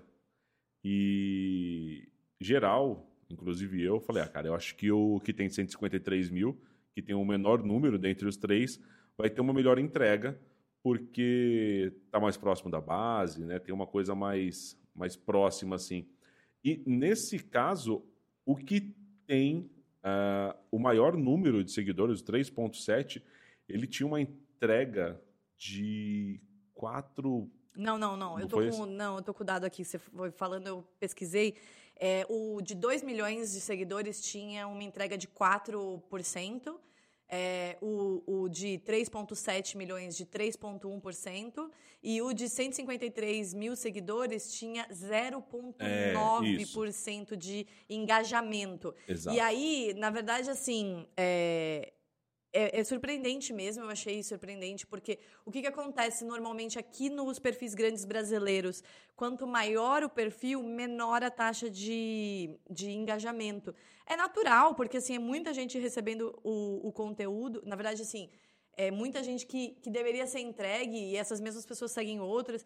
Mas o que, que me chamou a atenção mesmo foi o do perfil de 153 mil, que esse sim deveria ter uma uma entrega melhor, um engajamento maior, mas se esse perfil aqui foi um perfil parecido com o que os brasileiros fazem, comprou, né? Comprou aquele seguidorzinho maroto para chegar logo nos 100 mil e aí só tem 50 lá que é de verdade, sabe? Na verdade, assim, não, é, não, tô, não tô acusando esse perfil especificamente porque eu não sei, mas essa, infelizmente, era uma prática muito recorrente, porque as pessoas queriam alcançar números muito altos, muito rápido, e para isso tomavam atalhos duvidosos. É, eu, eu vi ontem um post falando. Hoje é um dia muito triste para quem comprou curtidas em 12 vezes no cartão. muito bom, muito e, e uma coisa que é curiosa, que explica muito bem o porquê dessa, desse engajamento maior com esse perfil de 2 milhões, e não um perfil de 3.7, é porque essa cachorrinha de 2 milhões de seguidores, ela tem 17 anos. Então ela é uma senhora. Ô, e aí, gente. de novo, mostra como que as pessoas se envolvem com o conteúdo apresentado. Então você vê uma cachorrinha dessa idade, você tem um, um vínculo maior de cuidado e querer saber como é que ela tá e acompanhar o dia a dia, do que um outro cachorro que é só engraçadão, que o dono faz foto dele com sorvete na cara, tomando É. sorvete, coisas assim, né? Então, de novo, é, cuida do conteúdo que o, o resto vem. Exatamente. É igual aquele papo de cuidar do jardim, que as borboletas aparecem. É, segue a linha, segue a linha que esses ditados estão aí e são repetidos porque funcionam. É. E aí a gente é, foi pra onde? Aí depois a gente foi pro Daryl. Aí a gente foi pro Daryl, é, pro é, métricas que importam para crescimento no YouTube. E assim, é, foi, foi essa mesmo que a gente foi? Foi, bom, na minha relação aqui, tá. E aí? Bom, e aí de novo ele falou sobre legenda. É, legenda, thumb- thumbnail, todas essas informações que a gente já. Métricas mesmo, ele não falou, né? Ah, ele trouxe, trouxe algum, algumas coisas. Ele falou bastante sobre o lance da, do, do- da leitura de thumbnail. Ele trouxe lá, É, ele falou sobre. é métrica. Eu achei, eu, eu, eu interpretei o título da palestra como vamos olhar e analisar resultados. É, é, não, até ele trouxe, vai. Ele trouxe assim umas coisas assim, é, o que, que as pessoas assistem, o que elas não assistem, quanto tempo elas assistem, likes e dislikes, é, pesquisas que você, que você coloca para configurar depois do vídeo, quantas pessoas responderam de verdade, quantas não responderam. É, ela dá, ele dá algumas, algumas informações que hoje você consegue tirar no Analytics do YouTube, que são relevantes para você deixar, é, guiar a sua próxima, a próxima programação, próxima criação de conteúdo. É, ele até fala que não é um algoritmo, né? São vários algoritmos atuando dentro do, do YouTube. É. Ele trouxe um, um, num dos slides aqui, ele tem rapidamente mapeado sete frentes principais. E aí, dentro de cada uma delas, tem vários tipos de algoritmos rodando trabalhando. ao mesmo tempo. Mas o, o ponto todo que ele falou, que são essas métricas que eu também citei aqui, é como é que você maximiza o tempo de permanência da pessoa que está te assistindo, aumenta o engajamento e a satisfação dela. E aí você tem que acompanhar esses sinais de satisfação quando a pessoa volta para assistir o conteúdo de novo, se ela salvou para assistir depois, se ela volta e termina o vídeo, quantas pessoas realmente terminam o vídeo. Então, assim, verdade, ele falou algumas métricas, eu estava com a minha expectativa diferente da dele, mas, mas foi uma excelente palestra, o Daryl é muito, muito bom. É, ele falou também sobre a ideia de fazer do, do ranqueamento por similaridade, similaridade de conteúdo, que é a ideia de fazer conteúdo episódicos. Né? Quando você faz, Ah, é, você é cria legal. conteúdo em série, você dá um efeito Netflix, né? Você acabou um um episódio, você quer assistir outro. E quando você cria conteúdo que tem uma linha de raciocínio que vincula um com o outro, você aumenta a entrega e você aumenta, na verdade, o interesse das pessoas em assistir aquilo. E aí, de novo, você trabalha com o comportamento, faça algo que tem relevância e as pessoas vão assistir mais. Consequentemente, o algoritmo entrega mais e, e tudo flui nessa direção. Mas esse lance de criar conteúdo em série é bacana porque você consegue dividir um conteúdo que talvez seja muito longo para um único vídeo e você consegue fazer com que as pessoas tenham interesse por mais tempo em relação àquilo. É. Depois disso, eu fui para a apresentação do como equilibrar o seu, sua programação, quanto o seu upload, para você crescer e manter a audiência, né? Basicamente, assim, com qual frequência você tem que postar. Não, obviamente, não vem a resposta. Em nenhuma palestra vem faça isso ou faça aquilo. Vem olhe para isso, olhe para aquilo e tome uma decisão, né? Então, eu achei legal essa apresentação. Ela, ela fala que você tem que manter a satisfação das pessoas acima de qualquer coisa. Então, como é que você faz? Olhando para todos esses dados que a gente já mencionou do Daryl, porque fala de satisfação também, alguns insights que ela, que ela trouxe assim, no final foi assim, coisas que você precisa pensar quando você for elaborar a sua próxima é, programação de conteúdo. Né? Qual, quais são os formatos de conteúdo que, que eu conheço bem, que eu estou confortável em, fa em fazer para mim? Quais são os formatos que são a minha assinatura, sabe? Que a minha audiência vai me reconhecer neles. Quais são os outros formatos de conteúdo que eu deveria experimentar e não estou fazendo nada parecido? Quais seriam outros que eu poderia fazer para ajudar a ter mais comentários, por exemplo? Porque aí você tem um outro nível de engajamento. E que tipos de conteúdo a minha audiência pode se identificar? Achei legal. E aí ela termina meio falando assim, então nesse mês, vamos lá, assim, ela já bota qual, qual é a, a coisa que você tem que pensar o que, que você tem que reter, o que, que você tem que manter fazendo, o que, que você tem que fazer novo, o que, que você tem que fazer para gerar engajamento e o que, que você pode fazer como experimentação. Então, eu achei que é um, um, um guia legal para você balizar ali o quanto você está dando de cada coisa e aí você chega na sua programação ideal. Achei bacana. E eu fui para minha última apresentação. O que, que você viu nesse tempo aí? A minha última apresentação desse dia foi a Help Don't Sell. Ah, é. Com o Danny. Danny já é nosso amigo. A gente Danny conhece é ele desde o do ano passado. é. Figura. E nesse ano, ele, ano passado ele não palestrou, né? Ele estava lá como Só, participante, isso. que nem a gente. E esse ano ele subiu tava no com palco. uma palestra, é. Foi, foi muito legal porque ele fala sobre aquele lance que a gente já ouviu de alguns lugares aqui, que é ajude ele até fala assim que quando uma pessoa vê você resolvendo, resolvendo um problema em um vídeo, ela tem muito mais chance de querer que você resolva esse problema para ela. Né? Então, dependendo do tipo de trabalho que você faz, se você mostra como você faz, como você resolve, você tem muito mais chance dessa pessoa querer te contratar para fazer aquilo. Mesmo que você tenha ensinado como, você passou para ela a segurança de que você sabe fazer, não necessariamente que ela vai fazer aquilo. Eu sou meu próprio case, né? Porque Exatamente. eu sempre falo disso. Quando eu comecei a UENA, há três anos, já estamos indo para vários anos, é. em 2016, eu não tinha nenhum cliente. Então, o que, que eu fazia? Falava para as pessoas no LinkedIn. Olha aí, como eu gosto do LinkedIn. Ah, moleque. Falava para as pessoas sobre o que eu entendia, sobre assuntos do meu mercado, exemplos de prática e tá, tá, tá, tá, tá. tá. E aí eu recebi 12 propostas de emprego. Não era meu objetivo voltar para o mercado, eu queria continuar focada na agência e trazer então, portanto, clientes, que foi o que aconteceu, mas eu sou um exemplo prático de que quando você fala com segurança daquilo que você entende, as outras pessoas vão olhar e falar: "Puxa vida, deixa eu conversar com essa pessoa". E aí oportunidades se abrem. É. Ele faz uma comparação do efeito de vídeo no YouTube e no Facebook, Instagram e LinkedIn.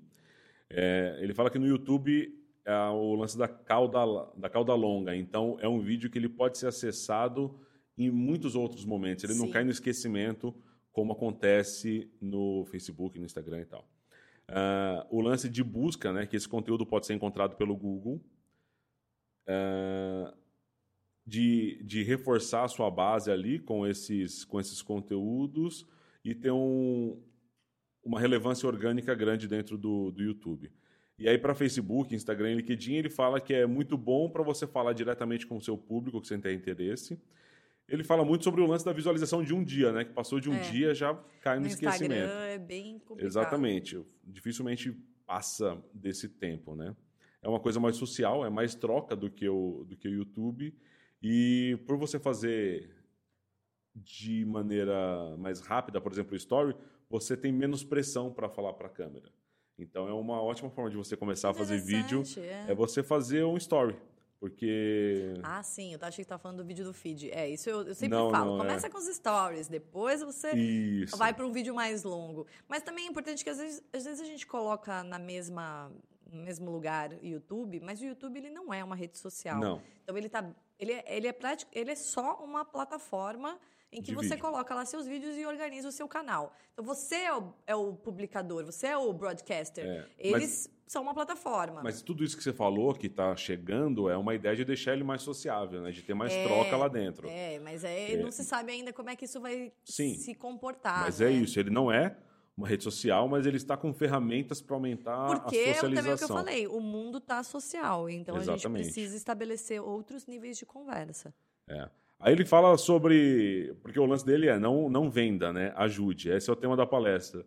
E ele fala: se for para fazer uma divisão, 80% do seu conteúdo é você ajudando. Como faz isso, como faz aquilo, como você resolve. E 20% desse tempo é você mostrando que você pode vender alguma coisa. Se quiser comprar isso aqui, você pode comprar, você é, pode é contratar. o e tal. 80-20, 80-20, né? Aquilo ele que é a gente clássico. fala, mas hoje em dia na agência a gente já tem uma outra métrica do, É. do Hub Hero Help que não entra necessariamente em 20 e 80. Ele deu um exercício muito bacana, que é, ele colocou aqui, ó, lição de casa, que era para você escrever, para você poder ter conteúdo para vídeo. Ele falou 20 perguntas que quem não conhece o seu trabalho é, poderia fazem. fazer para Uhum. você. Legal. E aí você pode fazer, escolher, Começa por cara, aí, né? um vídeo para cada pergunta sobre uma coisa do seu trabalho. Você já tem 20. Você já tem 20 assuntos para você fazer 20 vídeos, né?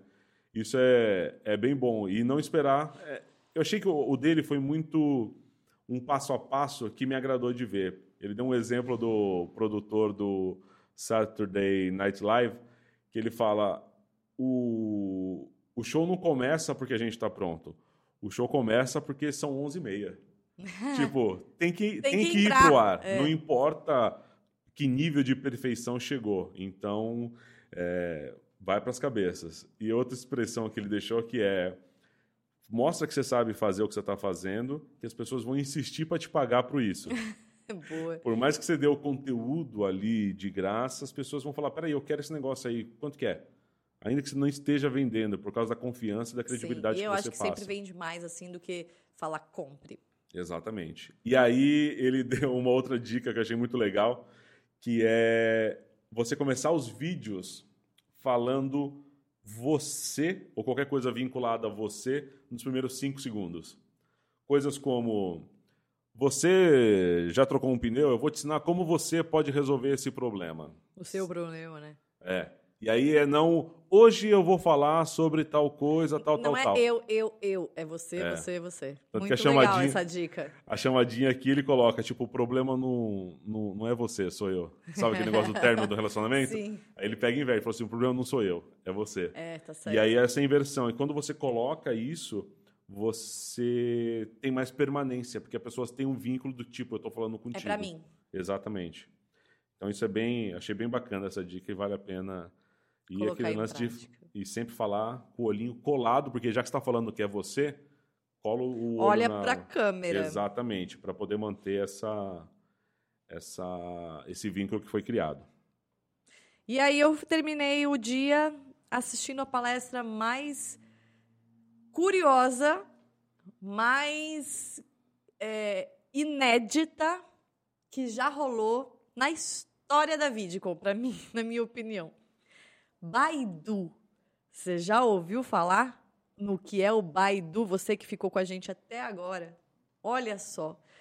Depois de tanto tempo, tantos minutos aqui, tá acompanhando ainda? Pois é, o Baidu é o Google na China. E o Google na China tem um YouTube chinês. Você sabia que o Haokan é o YouTube da China? Eu não sabia. Eu não sei nem se eu certo. para mim falou que eu não falo chinês. incrível, espetacular essa apresentação.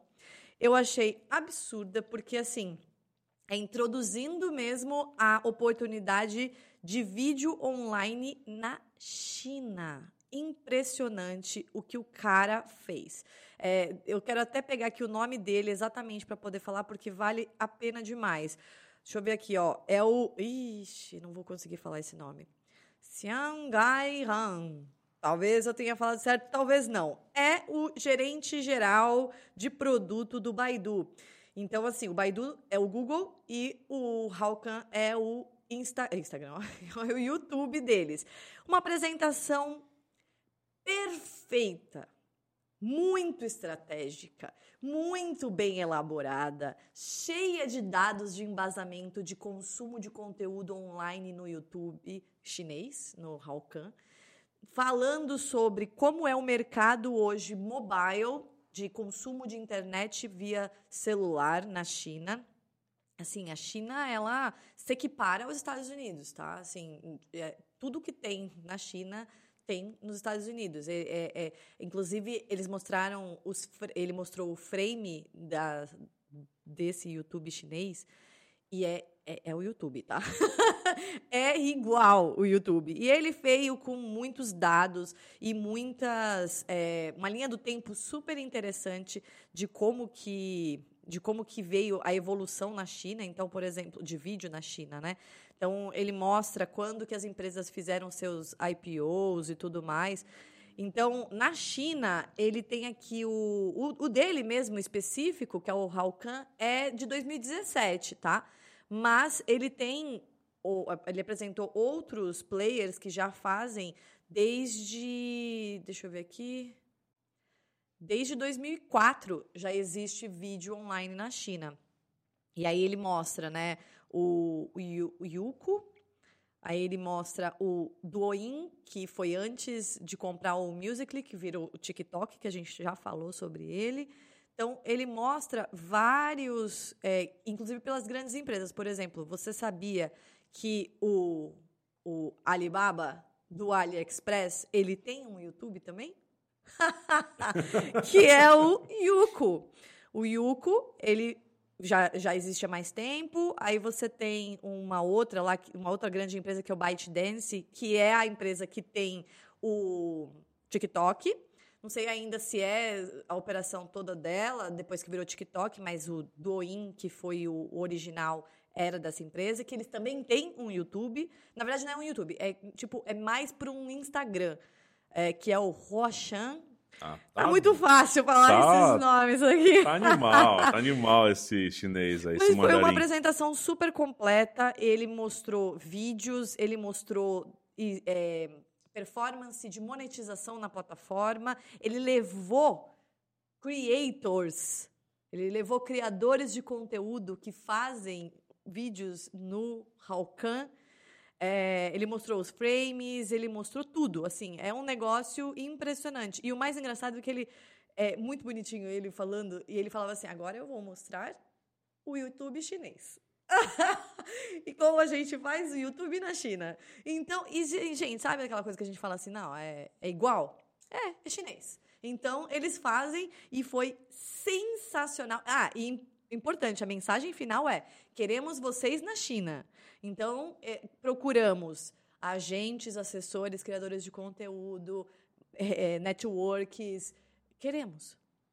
E aí as pessoas ficaram enlouquecidas e começou a ter muita pergunta.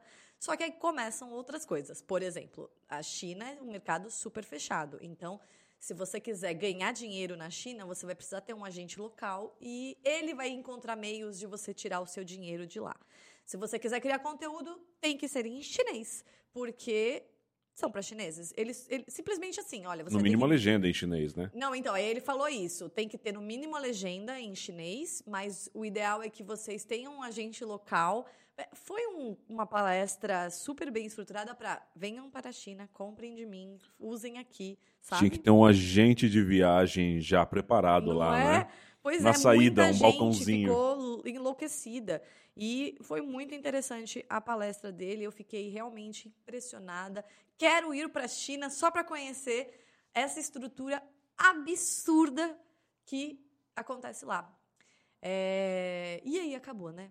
Acabou o segundo dia. E aí o, o terceiro dia praticamente não existiu, porque a, a gente tinha duas é, duas programações, né, de... Uma de LinkedIn também, que, pelo amor de Deus... Cara, essa daí foi uma surpresa, viu? Nós estávamos na sala, já tinha que ter começado a apresentação há 15 minutos, era um workshop, e as pessoas estavam em cima do palco dançando. E a gente dançando. não estava entendendo o que estava acontecendo. Eu devia ter filmado, feito um story disso, porque... E aí a gente achou que estava gastando tempo a troco de nada e fomos embora. Não ficamos nessa apresentação. Fomos é. para uma outra de podcast que não, né, né, a gente foi dar uma banda lá na, na feira, né? Ah, é no trade show lá, que Isso. eu achei mais miadinho do que no ano passado. É, na verdade a gente estava esperando uma coisa mais impactante, considerando que foi a vídeo com 10, 10 anos, anos, né? Exatamente. Só que pro nosso gosto tava muito... É, você okay. já via o número reduzido de, de patrocinadores em comparação ao ano passado. E aí você também tem reflexo disso em outras áreas, né? É. E aí terminamos no workshop de thumbnail, que foi sensacional e foi isso aqui que a gente já falou. Então, Foi. basicamente. Então, de novo, atenção em thumbnail. Atenção Foi em falado thumbnail, de novo Façam isso. legendas. Tem muitas coisas assim de. que e também entra numa área muito técnica de um Sim, workshop sim. de duas horas que a gente não vai conseguir Claro. passar agora aqui, resumir todas as técnicas, mas assim, esses todos os pontos que a gente falou aqui já são pontos de partida para você olhar o que está fazendo, o que não está fazendo, o que deveria começar a fazer, o que deveria parar de fazer, para onde você deveria olhar. A gente não falou que a gente foi ver um show. Ah, é verdade, a gente ganhou na loteria e participamos do show. É, tem Um, um evento lá que é o YouTube On Stage, que é um show que eles fazem lá na arena do, do Centro de Convenções de Anaheim. E pelo tamanho do espaço, eles fazem uma loteria para ver quem é que vai poder entrar. E a gente foi sorteado dessa loteria. Olha aí que sorte. E foi muito bacana que a gente foi lá para ver. Ano passado, eu não sei se foi o mesmo, mas a gente viu uma outra apresentação lá que foi muito divertida, com muitos youtubers de lá, né, os americanos, e aquela galera gritando, enlouquecida. E esse ano teve até a Megan Trainor, que ela acabou de bater 10 milhões de inscritos no canal dela. Ela é cantora, não sei se vocês conhecem, mas é aquela do. Agora tinha que colocar aquela música pra tocar. Qual? You know about the best. about About, the the best. best. No No, trouble. trouble. Mas aí eu não sei se pode, porque daí vai é verdade, bloquear, vai moiar. então a gente Bom, canta mas é essa música. É, Ela é a cantora dessa música, Megan Trainor.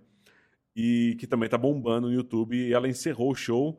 E foi um show muito bacana. Valeu a pena pegar um pouquinho de fila, pegar aquele hot dog, estilo ah, melhor American Style. Hot dog com Pepsi.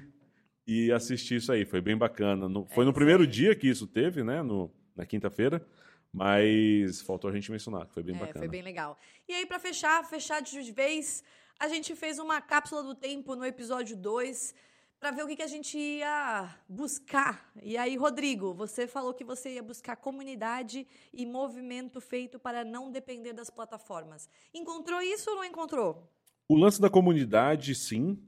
Né? Ah, Por exemplo, isso que você falou do YouTube tá com esse, essas ferramentas dentro dele para conversar mais com o A pessoal. live no LinkedIn também. A é um live no recurso de LinkedIn é uma forma de reforçar, porque você tem uma troca imediata com as pessoas. Isso que é o bacana É, da live, os- né? A doação, as estreias no Isso. YouTube. Exatamente. É, o lance de tirar da plataforma para você é, não depender da plataforma, eu não vi muito. Sério? Você Nossa, viu? eu vi. A gente falou aqui um monte sobre Falamos? conteúdo sobre demanda, sobre podcast. Essas coisas não estão nas redes sociais. Isso daí você tem que colocar em outro lugar. Tudo bem, se a gente pensar que o Spotify também é uma plataforma digital, mas eu não considero o, isso como um algoritmo. Eh, Na verdade, não, não é exatamente. eh, tem o algoritmo dentro do Spotify para te mostrar as, as músicas que você pode gostar também e tal, mas não é isso. Para mim, o Spotify ele, ele funciona como qualquer outra plataforma de conteúdo sob demanda, como uma Netflix, como um Amazon Prime. É um lugar em que você consegue hospedar o seu conteúdo e trabalhar as, as pessoas que têm interesse de consumirem fora. E eu achei que super me atendeu. Eu fiquei bem feliz, na verdade, com os dados de, de SVOD e tal. Não, isso tudo é muito legal, mas o que eu chamo. E não faz sentido eu esperar isso numa Vidcom. porque. Acabei de me ligar, porque assim. Eles querem que você fique na plataforma, que você Lógico. interaja lá dentro e Todas tal. elas. Então, esse lance de criar uma de- independência das redes, é óbvio que não vai ser falado lá. Não faz sentido nenhum ter esperado isso lá. Mas eu, eu acho que essas duas coisas que a gente Mas tudo isso, a pessoa depende da plataforma.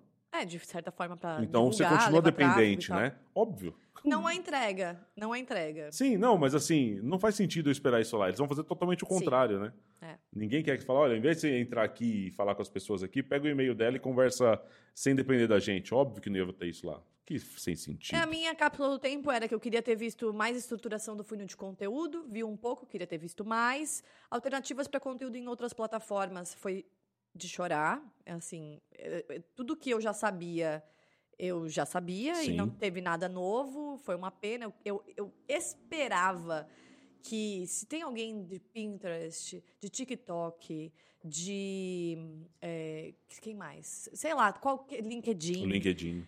Que estiver me ouvindo agora, ou se você conhece alguém que conhece alguém que conhece alguém desses lugares, fala para essa pessoa falar comigo, porque é uma oportunidade tão grande de se posicionar direito nesses fóruns e tem tanto brasileiro dentro da Vidcon já que é jogado fora e fica falando como pinar, como botar sticker no Instagram. Pelo amor de Deus. Não, mas se serve para brasileiro, serve para qualquer um, né? Sim, para qualquer um, mas assim, é, você tá num lugar em que se fala majoritariamente de YouTube, em segundo lugar em Instagram, e você perde o- o- o- a oportunidade de falar real. Assume a sua vulnerabilidade, assume que você não tem tudo que as outras plata- plataformas têm, mas mostra o que você tem, fala de verdade, mostra vantagem, sabe? É. Porque, assim, tutorial eu tô de boa de receber, entendeu? Sim, então não, e- faltou estratégia para essas outras plataformas. Porque tá tudo sabe? bem não ter tudo. Porque se você tivesse tudo igual, você seria a mesma rede, né? É. Você não teria o seu diferencial, né? E aí a minha última cápsula do tempo era aprofundamento das estratégias para níveis mais avançados. Eu posso dizer que foi razoavelmente bem por causa dos cases. Se eu não tivesse visto tantos cases, eu teria voltado chateada. É, é o lance da nada substitui a prática, né? Nada. O case é vida real. E para mim isso é um nível mais avançado, realmente Sem você dúvida. mostrar o que você Uhum. pensou, o que deu certo, o que não deu, e aí você tem os resultados. Eu concordo com a senhora. Muito bem, muito obrigada por você ter nos ouvido hoje, por ter ficado com a gente esse episódio completo. Depois conta quantos dias você levou para ouvir esse episódio. obrigada, Rodrigo, mais uma vez pela participação. Disponha, meu amor. E se você gostou do que ouviu, já sabe, compartilhe com alguém. Isso pode salvar e nutrir vidas inteligentes. A gente se vê no próximo episódio. Tchau! Tchau.